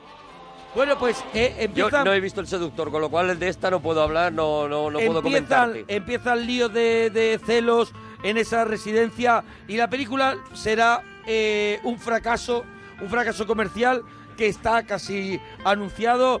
El, porque, ¿Sabes por qué? Porque el público no admite a un Clint Eastwood tan fastidiado. Claro. O sea, tan degradado. El personaje al final lo es, es vapuleado al final de la peli. Es es súper desgraciado desde el principio. Está, está como el de Misery. eh, Como el de Misery, pero en una residencia de chicas. Haciendo de pringao, ¿no? Sí, no es el héroe de las otras películas. Y la gente de pronto dice, yo no quiero esto. Es como cuando Camarón saca el disco eléctrico y dicen los que lo compran, te devuelvo el disco que no es de Camarón. Eso es, este, este que se te ha escapado. Este que no es de Camarón. Pues, ¿qué pasa? Que sería un fracaso, pero después vendría, después de esta película, vendría... Ahora sí. Harry el Sucio. ¿De Callahan? Señor. No quiero más dificultades como las que tuvo en el distrito Fillmore hace un año. ¿Entendido? Esa es mi política. Sí, pero cuando un hombre acosa a una mujer con la intención de violarla, yo mato al hombre, esa es mi política. ¿Con la intención? ¿Y cómo está seguro de ello? Cuando un hombre desnudo persigue a una mujer con un cuchillo en la mano, imagino que no está recaudando fondos para la Cruz Roja. Bueno, mítica, mítica frase de Harry el Sucio de eh, con el C, con ese asesino que anda suelto que es Scorpio, Scorpio, que sí. es el asesino que está basado en el del Zodiaco, Zodiac. ¿no? De Zodiac, es. la peli Zodiac. La peli de Zodiac, que, es. que hizo David Fincher, que es espectacular. bueno, es que eso es una... Es que eso es- eso es un son cinesín, palabras ¿eh? mayores. Zodiac es una... es hombre, un claro, es un ¿eh? cine- Eso es un cinesín. Bueno. Es verdad que eh, eh, Siegel se plantea eh, adaptar esa historia, que es una historia que todavía está muy reciente en la, en la sociedad americana, tan reciente que prefiere camuflar que está contando la historia de Zodiac porque, porque piensa que va a ser muy duro. O sea, todavía eh, eh, eh, muchas víctimas están, eh, están, entre comillas, calientes, ¿no? Los familiares. Todavía está en toda la prensa, en todas las televisiones, se está hablando de eso. De hecho, si recuerdas, en Zodiac sí se habla de que ya Hollywood plantea rodar una película Sí, sí, y se está hablando de esta, de este De Harry, esta, el de sucio, Harry el Sucio, de sí, Harry el sucio, ¿no? Y es verdad que, que, que, bueno, que lo que hace es camuflar esa historia de Zodiac y centrarse, puesto que tiene a Clint Eastwood, más en el policía que, que, que tendría que acabar con ese Scorpio o ese Zodiac. Y yo creo que sobre todo, mm, yo creo que una de las... mm, A ver, se habla siempre de Harry el Sucio, pero yo creo que una de las protagonistas más importantes de esta película es la ciudad de San Francisco. Sí, bueno, claro. O sea, yo creo que, que es protagonista total, eh, a- al igual que Harry el Sucio. Una de las cosas que no hemos comentado antes de Don Siegel es que lo que cambia eh, Eastwood de salir de, de- del Spaghetti Western a llegar a- al cine de Don Siegel, a llegar al cine americano, es que Don Siegel, y eso lo notas cuando ves dos películas, por ejemplo, la de Dos mulas y una mujer y cualquiera de la trilogía del dólar, ¿no? Eh, Don Siegel es un enamorado del paisaje y el paisaje tiene una importancia brutal en, la en las películas Claro, de Siegel. Porque en este, en este año 1971 en San Francisco él consigue mm, sacar una mirada totalmente pesimista de, de- de la ciudad Claro. y, a- y ahí pone a un personaje que está en continuo en continua lucha contra todo. O sea, contra todo, en el, Claro. peor, en el peor entorno. Hay que pensar que históricamente es una época terrible en cuanto a la seguridad ciudadana en todo Estados Unidos. O Claro. sea, a la vez que eh, se está haciendo esta película, eh, eh, Paul Newman está rodando Distrito Apache, Bronx Distrito Apache, también sobre, sobre la inseguridad que había en las calles de Nueva Claro, York. ya ¿no? vendrían después de esta, esta sería un poquito el inicio de películas como de Friend Connection, de es, Sérpico, de eh, to- to- las de- propias de Yo Soy la Justicia, de Claro, Charles, Charles Bronson, Bronson, de todas estas de demostrar, ahí. de demostrar que estamos rodeados de malos y los buenos también son malos, muchos de ellos. Esto es, el- la, la sociedad está tan indignada con la sociedad, digamos, honesta, está tan indignada con no poder salir a la calle con cierta tranquilidad, ¿no? Con que sus autoridades no se estén eh, centrando en cuidar esto, Sí. que lo que buscan son este tipo de justicieros que digan, vale, tú no hagas caso a la policía, porque está claro que la policía no está cumpliendo con su deber, porque si no las calles no estarían así. Y claro, por eso eh, eh, Harry el sucio, Harry Callahan, se convierte en un héroe, porque lo primero que hace es tirar la chapa y decir, yo voy a pegarle el tiro Claro. a este tío, aunque la ley diga que no hay que Claro, pegárselo, ¿no? es lo que cuenta años después, yo creo que es, un po- es, es de setenta y tantos, Sérpico. Que Claro, al final claro. cuenta que todos los Harry el sucio que hay y yo soy el único que digo yo no quiero serlo. Claro, claro, claro. A mí no me será mola. la respuesta. Claro, será la respuesta también en El calor de la noche, que Hmm. creo que es anterior, ¿no? A, a Harry el sucio, en El calor de la noche. Sí, yo creo que sí. Friend Connection, que sería más o menos la de la de Friends Jim Connection es, es- es- yo creo que es, bueno, de la época, no sé si anterior o Atlantic posterior, City. habría, Atlantic City Con también. Lancaster. Claro, salen, Hay salen un, un, cine de montón. pronto ahí que a mí me vuelve loco. Bueno, es que ¿eh? claro, es que los 70, que, que ya hicimos un regalazo de Claro. los años 70, pero es que te puedes hacer otro. O sea, el cine de los 70 es una auténtica maravilla y hay, y hay obras maestras que, que se han perdido precisamente porque... Bueno, por esta necesidad de la gente de ver cine demasiado moderno, ¿no? Y que, y que las películas sean... Pero ahí tienes esos maravillas como todos los hombres del presidente, por ejemplo, en claro. aquella en un poco- en un- aquellos años, ¿no? Es un poco el, Zo- el Zodiac.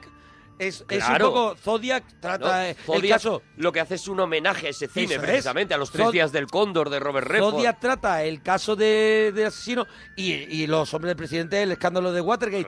Pero no deja de tener el mismo Es estilo. El mismo estilo y de hecho eh, esas oficinas en las que suenan las máquinas de escribir, sí, sí. esos señores que fuman mientras hablan, tal, no sé qué, ese, ese ambiente... El ambiente de primera plana ha recordado con de- las máquinas de Claro, es ese ambiente eh, llevado a, a- por David Fincher al homenaje, ¿no? Al homenaje a, a esa película. El homenaje a fino. del presidente o a este mismo a este mismo Harry, Harry el sucio, sucio. ¿no? Cuando entras en las oficinas eh, eh, de, del- de la comisaría y demás, estás respirando ese tipo de ese tipo de ambiente, ¿no? De también de, de, de tarde de perros, por ejemplo, ¿no? Tarde de perros también otra- es un poco también de esa oleada, Claro, Sidney claro. ¿no? Lamet, sí, sí, sí. Y, el, y, y la película, bueno, se ha quedado un esta- poco con el Go Ahead, Make My Day, el adelante, haz mi día o hazme No, feliz. ¿no? alégrame el día. Alégrame el Que- día, eso.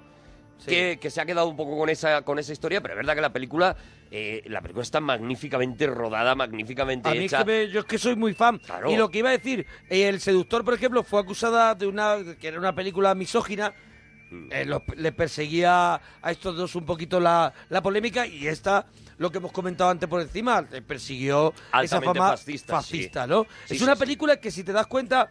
eh, todo el mundo conocerá la Magnum de Smith Wesson del 44, del no sé qué, que nos lo digan en Twitter, Mm. porque aquí nos equivocamos muchísimo, y que nos lo Claro. digan, ¿cuál, cuál era la Smith and pistola? Wesson del 36, ¿no? El Me parece 36, que era por que la nos canción, en por la Twitter, en Twitter, arroba Arturo Parroquia, arroba Mona Parroquia. Eh, y fue el año, el año que empezó a venderse más armas. Antes no se vendían tantas armas hasta que salió Harry el Sucio. Claro, y a Harry, partir de ese momento empezaron a venderse armas a cholón. Aunque lo hemos ubicado en una situación muy extrema, pero es verdad que el mensaje que da Harry el Sucio es de coge tu arma y haz tu propia ley. Eso es. Pero claro, porque... Es un poco Gran Torino, un poco también Gran Torino es.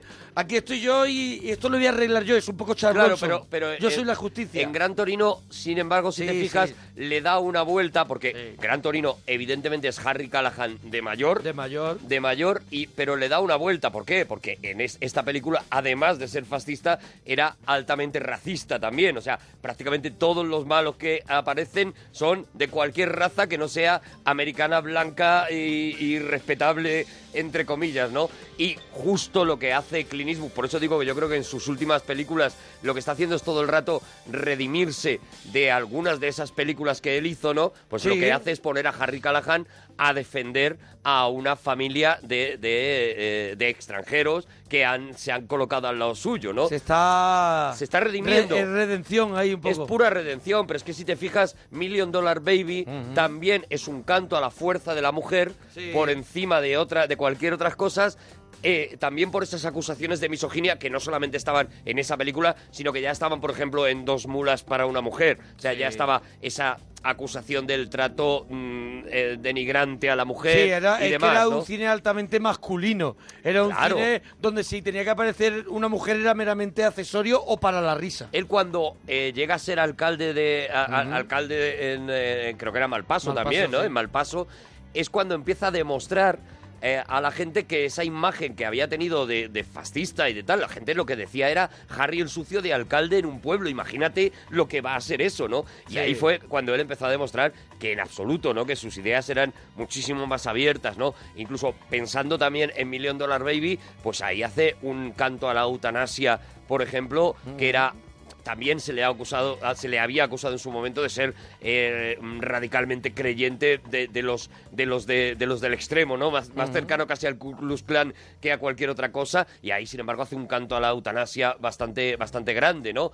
sea, es verdad que estas películas en su momento, ubicadas en su momento, tenían un sentido, pero que si las sacas ahora, Claro, es la que todo- ideología es brutal, claro, Claro, la es que- ideología no, no, no es, no es Bueno, tolerable. Pues entre el seductor y Harry el sucio, Clint Eastwood hace una hace su primera peli. Sí, que creo como que la director. recordarás. Escalofríos En la noche, Play Es Misty for Me. Eso es, Play Misty for Me. Y es el debut, y yo creo que también se lleva mucho de Don Siegel a su no, no, debut. totalmente, Claro, totalmente. Bueno, un homenaje a la radio. Eso eh, es. eh, un esta, homenaje. Esta película, a ver, yo, la, yo la- ahora mismo, de verdad que lo estoy intentando recordar en mi memoria, es ese momento en el que deja sonando algo, ¿no? Y, y se comete un crimen, ¿no? Ujú, Eso es. Y, y entonces le echan las culpas, pero está sonando un disco. Hay un disco que está sonando, él es Eso es. acusado de una de, de ese crimen y él sí. tiene que demostrar su inocencia Eso es. y demás. Y, y, bueno, y efectivamente es un thriller muy con, con mucha influencia de, Es muy de Don Siegel, cercano ¿no? a Don Siegel, sí. Y a mí me encanta el Play Misty for Me porque la canción que está sonando es Misty, que es una de mis canciones favoritas. Y- ¿Misty? ¿Misty? Misty. Misty. Vamos Misty a ver es- si la podemos buscar. Sí, hombre, ¿De quién seguro. es Misty? Misty, bueno, Misty es un estándar de jazz. Ya, lo ha- por lo eso ha- vamos lo a ha buscar cantado Misty. todo el mundo. Misty terminado en Y, ya- Nacho Lo ha cantado y- Sinatra, lo ha cantado mm, casi todo el mundo, vamos. Vamos eh, a escuchar Misty, Misty. que y- es- claro, la mira, película- si- el de Ella Fitzgerald, por ejemplo, es espectacular, el Misty, si lo encontráis. Si no, Mira, pues el que, el la que peli salga. aquí es escalofrío en la noche, pero es verdad, es Play Misty for Me. Play Misty toca, for Me. Toca o canta... Can- sí, eso, ponme, ponme, ponme Misty. ponme Misty, ¿no? Ponme Misty, Misty claro, para él, mí. él es, un- lo de... Él hace eh, canciones en la radio, o sea, que dedica Él canciones, dedica ¿no? canciones en la radio, eso, eso es un locutor de radio. Es una, una escena que luego encontraríamos muy parecida, muy parecida al principio del Rey Pescador. Ajá, es ese, sí, sí. ese tío que está sentado como como chuleándose en la noche y tal, y diciendo, y yo te voy a poner esto y te voy a tal, y Mm, es, sí, un, sí, sí, y sí, es sí. un chuleta, tal, no sé qué, que de repente se ve metido en una... Y en la una, película ve- es muy y en una interesante, versión ¿eh? española, en Mar Adentro, la chica que se enamora del personaje de Javier Bardem dedica discos en la noche, Eso es. pero es una campesina, es Campesina, un sí, sí, sí. Ahí está Misty. Mira, este es Misty. Look at me. Ella Fitzgerald. I'm as helpless as a kitten up a tree. And I feel like I'm clinging to a cloud. I can't understand. I get misty just holding your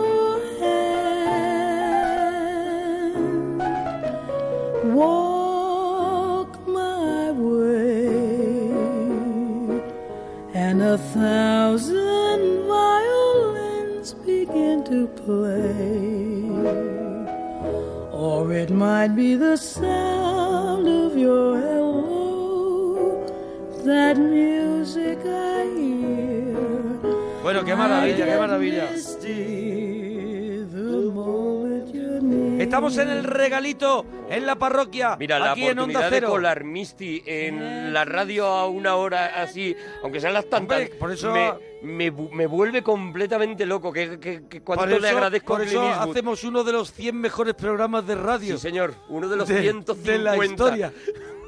Creo que hemos bajado un poco. Uno de los mil mejores programas Eso es.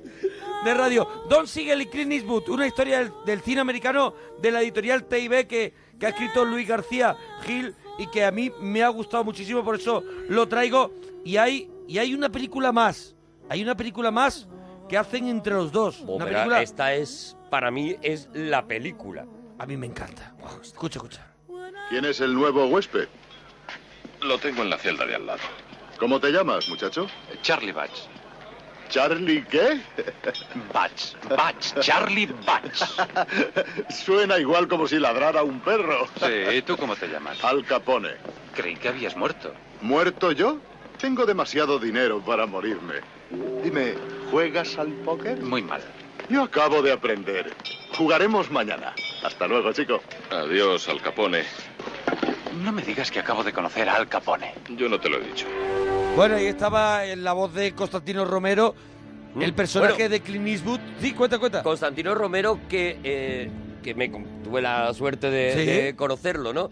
Y me contaba a mí cómo el día que escuchó a Clint Eastwood, la voz de Clint Eastwood, se sintió un poquito mal porque Clint Eastwood no tiene para nada una voz de duro, o sea, tiene una voz bastante atiplada, bastante aflautada, eh, muy, muy flojita, y el propio Constantino decía, claro, yo le había puesto esa voz porque había visto que hacía las películas estas del oeste, que hacía y le ponía voz de duro, y cuando escuché por primera vez hablar a, a Clint Eastwood y escuché la voz que tenía, me di cuenta de que de que, el- de que no le estaba doblando O sea, que le como- estaba, le estaba tirando él se sentía un bozarrón. poco, de verdad, y además Con- Constantino me lo decía Estoy- honestamente, me decía, me, senti- me siento culpable porque la virtud de Clint Eastwood es parecer tan duro a Tan duro pesar a de pesar tener de- esa voz, eso ¿no? es. Un poco lo que le ocurrió a, a Humphrey Bogart en su momento, que también tiene una pero voz muy tiene, ridícula, porque casi tiene gangosa, ¿no? un carisma y tiene un- Claro. un- es un frontman Claro. tan potente, ¿no? Y eso es lo que decía Constantino, decía, hombre, un tío que ha conseguido eso y yo de repente, claro, le pongo este bozarrón, vale, ya es duro, pero es que lo, el mérito brutal era el anterior, ¿no? El de, a pesar de que tengo esta vocecita, Sí. soy un tío que mete muchísimo miedo y que te mira así fijo y que, y que, te, y que te pones todo loco, ¿no? Bueno, pero pues la, película... fuga, la fuga de La fuga me vuelve loco es el, el testamento, podemos decir, como cineasta de, de Don Siegel. Y no es la última, no es la última que rueda, pero sí que es su última, su última gran película. Y aquí su forma de narrar, ese estilo rápido y seco y seco. Película perfecta, es una que- película perfecta. Y, y encuentra en esta, en esta fuga de Alcatraz el, el momento idóneo para decir, para demostrar todo lo que ya sabe, Mm. todo lo que ha aprendido en ese entorno tan maravilloso que es la cárcel, que será, creo que la última vez, ¿no? Que, que se rueda, que se hace algo. Que se hace algo en, en, en en la, la, en la propia, cárcel, de sí, Alcatraz, ¿no? Que se permite Porque creo que luego hacen la, la roca con Connery, pero yo no sé si ya. Yo la creo que sí está rodada dejan también de- en Alcatraz, sí. La dejan de Sí, utilizar. pero no, no, ya funcionando. No funciona, ¿no? Ya, Ya no funcionando como una cárcel cerrada, digamos. Eso es de visita. O sea, eh, eh, volver a, a rellenar Don otra Siegel vez esa cárcel. sí estaba en activo la cárcel Sí, cuando sí, sí, rueda, sí, ¿no? sí, sí. En el año 79. No lo sé, no lo sé si estaba Bueno, que todavía nos ayuden en Twitter. activo porque, porque yo creo que la historia que cuenta precisamente es del motivo por el que se acaba cerrando la cárcel Bueno, ¿no de te Alcatraz. gusta mucho? Venga, cuéntanos un poquito la- de la fuga de Alcatraz. Es que me parece una película de esas perfectas, o sea, me parece una película en la que no sobra ni Está- un plano. ¿No crees tú que en todas hay un personaje que tiene un animalito? en esta hay uno con un ratón. Hay uno con un ratón, sí. Y en la otra No, es un pajarito. Los grandes clásicos de- sí. del cine, vamos, eh, Cadena Perpetua, eh, Prison Break, todos Bueno. esos clásicos vienen de la fuga de Alcatraz. O sea, Sí. él hace, yo creo, la película... El, hombre de Alcatraz de Burlancaster. El hombre de Alcatraz loco es una maravilla, De lo- eh, de pero, ya no es tanto de fugas, ¿no? No, no, no, de es una película ubicada en una O sea, cárcel. la, gra- la gran evasión. Pero la gran evasión es, es- es- también es esto, o sea, también hay este también hay este rollo, ¿no? Por eso me gusta tanto, ¿no? Porque también la comparo a la gran evasión, que sabes lo que lo que me gusta, ¿no? Y es eso, es una película en la que cada cosa que te cuenta hace avanzar la trama, tú estás siguiendo y, mira que es complicado, pero te va contando la fuga, el plan de la fuga perfectamente, entiendes cada una de las cosas.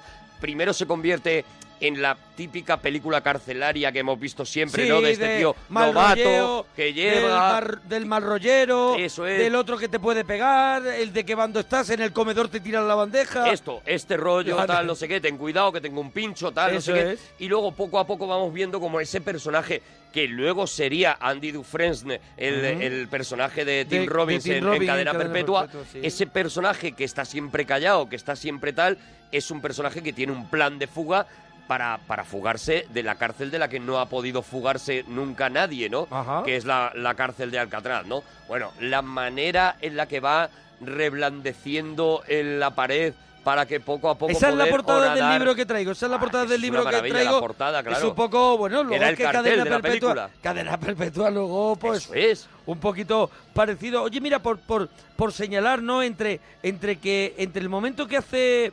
que hace Harry el sucio de Don Siegel, luego rodaría hasta este momento, hasta el momento de la fuga de Alcatraz, por ejemplo, Harry, eh, Clint Eastwood, Infierno de Cobardes, Sí. Primavera en Otoño, un botín de 500 mil dólares. Que de es la del mono, que es la del mono. No, no, no. No es la del mono. Ah, no, no, no. De no, Michael no. No, Es la no. de Cimino, sí. Esa la de- buenísima. La que hace con Joyce Bridges. El Fuera de la Ley, Licencia para Matar, Los Harry, Harry el Ejecutor, Ruta Suicida, que Ruta mola mucho. Muy fuerte, ¿eh? Ruta Suicida. Era una película súper Claro. súper dura, ¿eh? Duro de pelar Nota Suicida es la del autobús, Sí, que sí, lo, sí, lo, blindan es para que- pasar es que por una calle llena de tíos disparando. Es que esas películas ahora las ves y dices, ríete tú de los misión no sé qué. Ahora la ves y eso se han vuelto locos. Se han vuelto locos. Se han sí, vuelto sí, locos. Porque Sí, era eso, era coger un autobús, blindarlo entero y pasarlo por una calle en la que está lleno de tíos disparando con metralletas, con de todo, y ellos avanzando con el autobús. Una, una auténtica locura. Yo no sé si es duro de pelar eh, la del mono. Esa creo que es la del mono. Después, eh, eso, Bronco Bill. Bronco, Bill y- Bronco Bill es un, es un western. estaría la gran pelea. La gran pelea. Fire Force. Después, esto ya sería después impa- Impacto Súbito. Continuaría con el personaje de Harry Callaghan. Sí, claro, no, claro, porque estaría, estaría hasta... en la cuerda floja. Hasta hace muy poco, en la cuerda floja también. La lista de- negra. Me gusta Y mucho la, lista negra. es la última, yo Es la última, de, creo. de Harry Callahan. Y justo después de la lista negra hace una de, las pelis de Clint Eastwood que nunca se, casi nunca se habla, cu- porque claro, porque se habla de Million Dollar Baby, se habla de Misty River, se habla de, De de todas las Perdón. que, de Sin Perdón, pero no se habla de Bert, por ejemplo, Bert, que es una maravilla. la, la vida de Charlie Parker. A mí esa película me vuelve loco y ahí hay- sí que hay mucho de, de, parece que no, pero yo creo que ahí hay mucho del tempo del western Sí, claro, del claro. tempo ese de, de- de que él aprendió con, con Leone y eso, dentro de, de ver. Eh, el, el amor que tiene, que tiene Eastwood hacia el jazz. De hecho, eso, como tú has dicho, su primera película es Play Misty for Me y ya le hace un homenaje a uno de los grandes estándares de jazz. Eh, se ve reflejado en esta peli, en ver, pero también eso, ¿no? El conocimiento de, el conocimiento de, de la, de, de la manera de rodar y de convertir a, a- en este caso, a, a Charlie A Bird, Charlie Parker, a sí, Charlie Parker eh, le convierte en un, en un desarrapado de era Forrest Whitaker. Claro. le convierte en el, en el hombre sin nombre. Claro, él tiene, tiene la De- mejor tiene la mejor pistola y sabe utilizarla de maravilla. Eso es. Al igual que, que el vaquero. es. Pero es, es, es en este caso su trompeta. Una obra maestra, eh, Pero- Ver, es una maravilla. Y es, y es de verdad es que si la gente no lo ha visto por estas cosas de que te solapan otras cosas que decide la gente que sean más Póntela, importantes. si te gusta Clint Eastwood, eh, Eso aunque no te guste el jazz, te va a gustar porque vas a descubrir eh, que es una película de Clint Eastwood realmente. Claro, o sea, cuando claro, tú claro. estás viendo esa película, tú estás viendo el rollo de Clint Eastwood, Y solo aparte- que, eh, aparte tiene una, claro, una banda sonora y pues imagínate, ¿no? Privilegiada completamente. Y aparte que Clint Eastwood tiene una cosa buenísima, que es un, que es un gran eh, eh, contenedor de, de- Es una gran esponja Mm. de todo con el que ha trabajado, de todo lo que ha vivido y todo lo refleja en su, en su cine. Por si te eso das su cuenta, cine cada vez es mejor, o sea... es mejor y más, es más enciclopedia. O sea, su cine, el cine de Clint Cada vez tiene más cosas. Yo creo que hasta Tú que ha ves entrado... Misty River y dices, hay de todas las épocas, hay ese 70 que hemos estado hablando de Don claro. Siegel, hay está- de todo. está hasta John y es Ford ese moderno. River, y o sea. después hay un paso a, la, a algo que dice, se ha atrevido a. Se ha No, atrevido hombre, a. Eastwood, eh, eh, yo creo que, que el problema que ha tenido es que últimamente pues le ha dado por, por hacer un Woody Allen, es decir, por hacer una película cada año, Sí. y eso le, le está complicando mucho el, el volver a hacer una obra maestra. O sea, yo ojalá se parara un poco y, y- y- y trabajara un poco más la película, aunque tardara un poquito más en sacarla, ¿no? Pero los, eh, ese- esa última etapa, justo donde nos hemos quedado, o sea, Sí. que empieza en ver, que sigue con Medianoche en el Jardín del Bien y del Mal. Ah, te puedo y que- contar, te puedo contar. que- Y, que sigue con, con Mira, te Million puedo Dollar contar ya, Baby. ya que estamos calentitos, ya que estamos... ¿Cómo nos hemos puesto a rajar, El no? de sargento de, Eastwood. hierro, El de jinete pálido, eh, Ciudad muy caliente, que era con Burr Lancaster, creo que era. Era con Burt Reynolds. Ah, con. Burr Reynolds, que es peor. Que eso no había quien lo Cazador aguantara. blanco, corazón negro. Bueno, ¿sabes? Eh, eh, tiene una historia curiosa esta de Ciudad Muy Caliente. Sí. ¿Sabes que en aquel momento eh, los dos actores más taquilleros de la historia del cine eh, habían sido superando a, pues por ejemplo, John Wayne o Cary Sí, Grant sí. o tal, habían sido Clint Eastwood y Bar, Bar Reynolds, Reynolds. Con, con los, Con lo de los locos, caraduras. los locos de Cannonball, los eso, locos de Cannonball, los caraduras, tal, no sé qué. Bueno, Vuelven los caraduras. eran los dos actores que más dinero habían dado Sí, a sí, Hollywood en toda la historia de Hollywood. Entonces, juntaron a estos dos después de unas negociaciones. Tiene una historia brutal cómo se llega a hacer esta película, porque claro, es juntar de repente a las dos A lo- number ones Claro. del mundo mundial, ¿no? O sea, escoger a los primerísimos y juntarlos en una peli, que los dos aprueben ese guion, que los dos aprueben eh, cómo van a salir, cuánto tiempo van a estar en pantalla. Bueno, todo estaba absolutamente medido y la película se la comen con patatas. Se la come con patatas. Se la comen con patatas, ¿no? Bueno, de- eh, en el 88 haría, después de la lista negra, como hemos dicho, Ver. Eh, después el Cadillac Rosa, donde él hace actor, eh, Oh, cazador blanco corazón negro. Eso es maravilloso. Luego vendría El Principiante, que también la dirige él. Sí. ¿Sabe? El Principiante sin perdón. Con Charlie Sheen. Eso es, sin perdón. Luego llega La Línea de Fuego.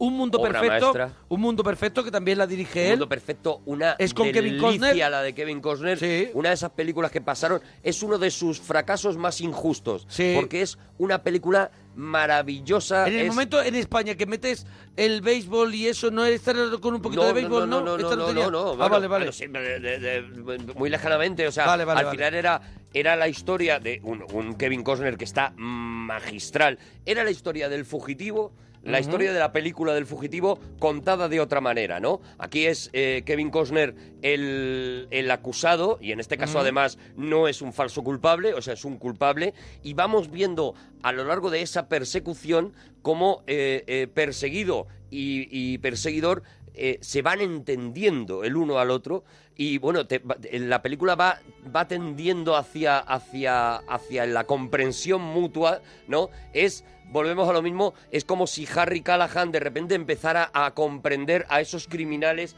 a los que se había cepillado sin preguntar, sacando la pistola y cargándoselo, ¿no? Es como si de repente hubiera tenido tiempo de entender a esos criminales. Entonces de repente Harry Callahan empieza a entender a un tío que es un criminal confeso. Y, Claro, y- porque aquí él dirige y también eh, sale en la película con es. Kevin con- Costner. justo con Kevin Costner, ¿no? Y te digo, es una de esas películas que eh, eh, están olvidadísimas, nunca se nombran en la filmografía de Clint Eastwood. Eso es lo que te y decía, digo que están que solapadas, por- Claro, por grandes totem, que perfecto.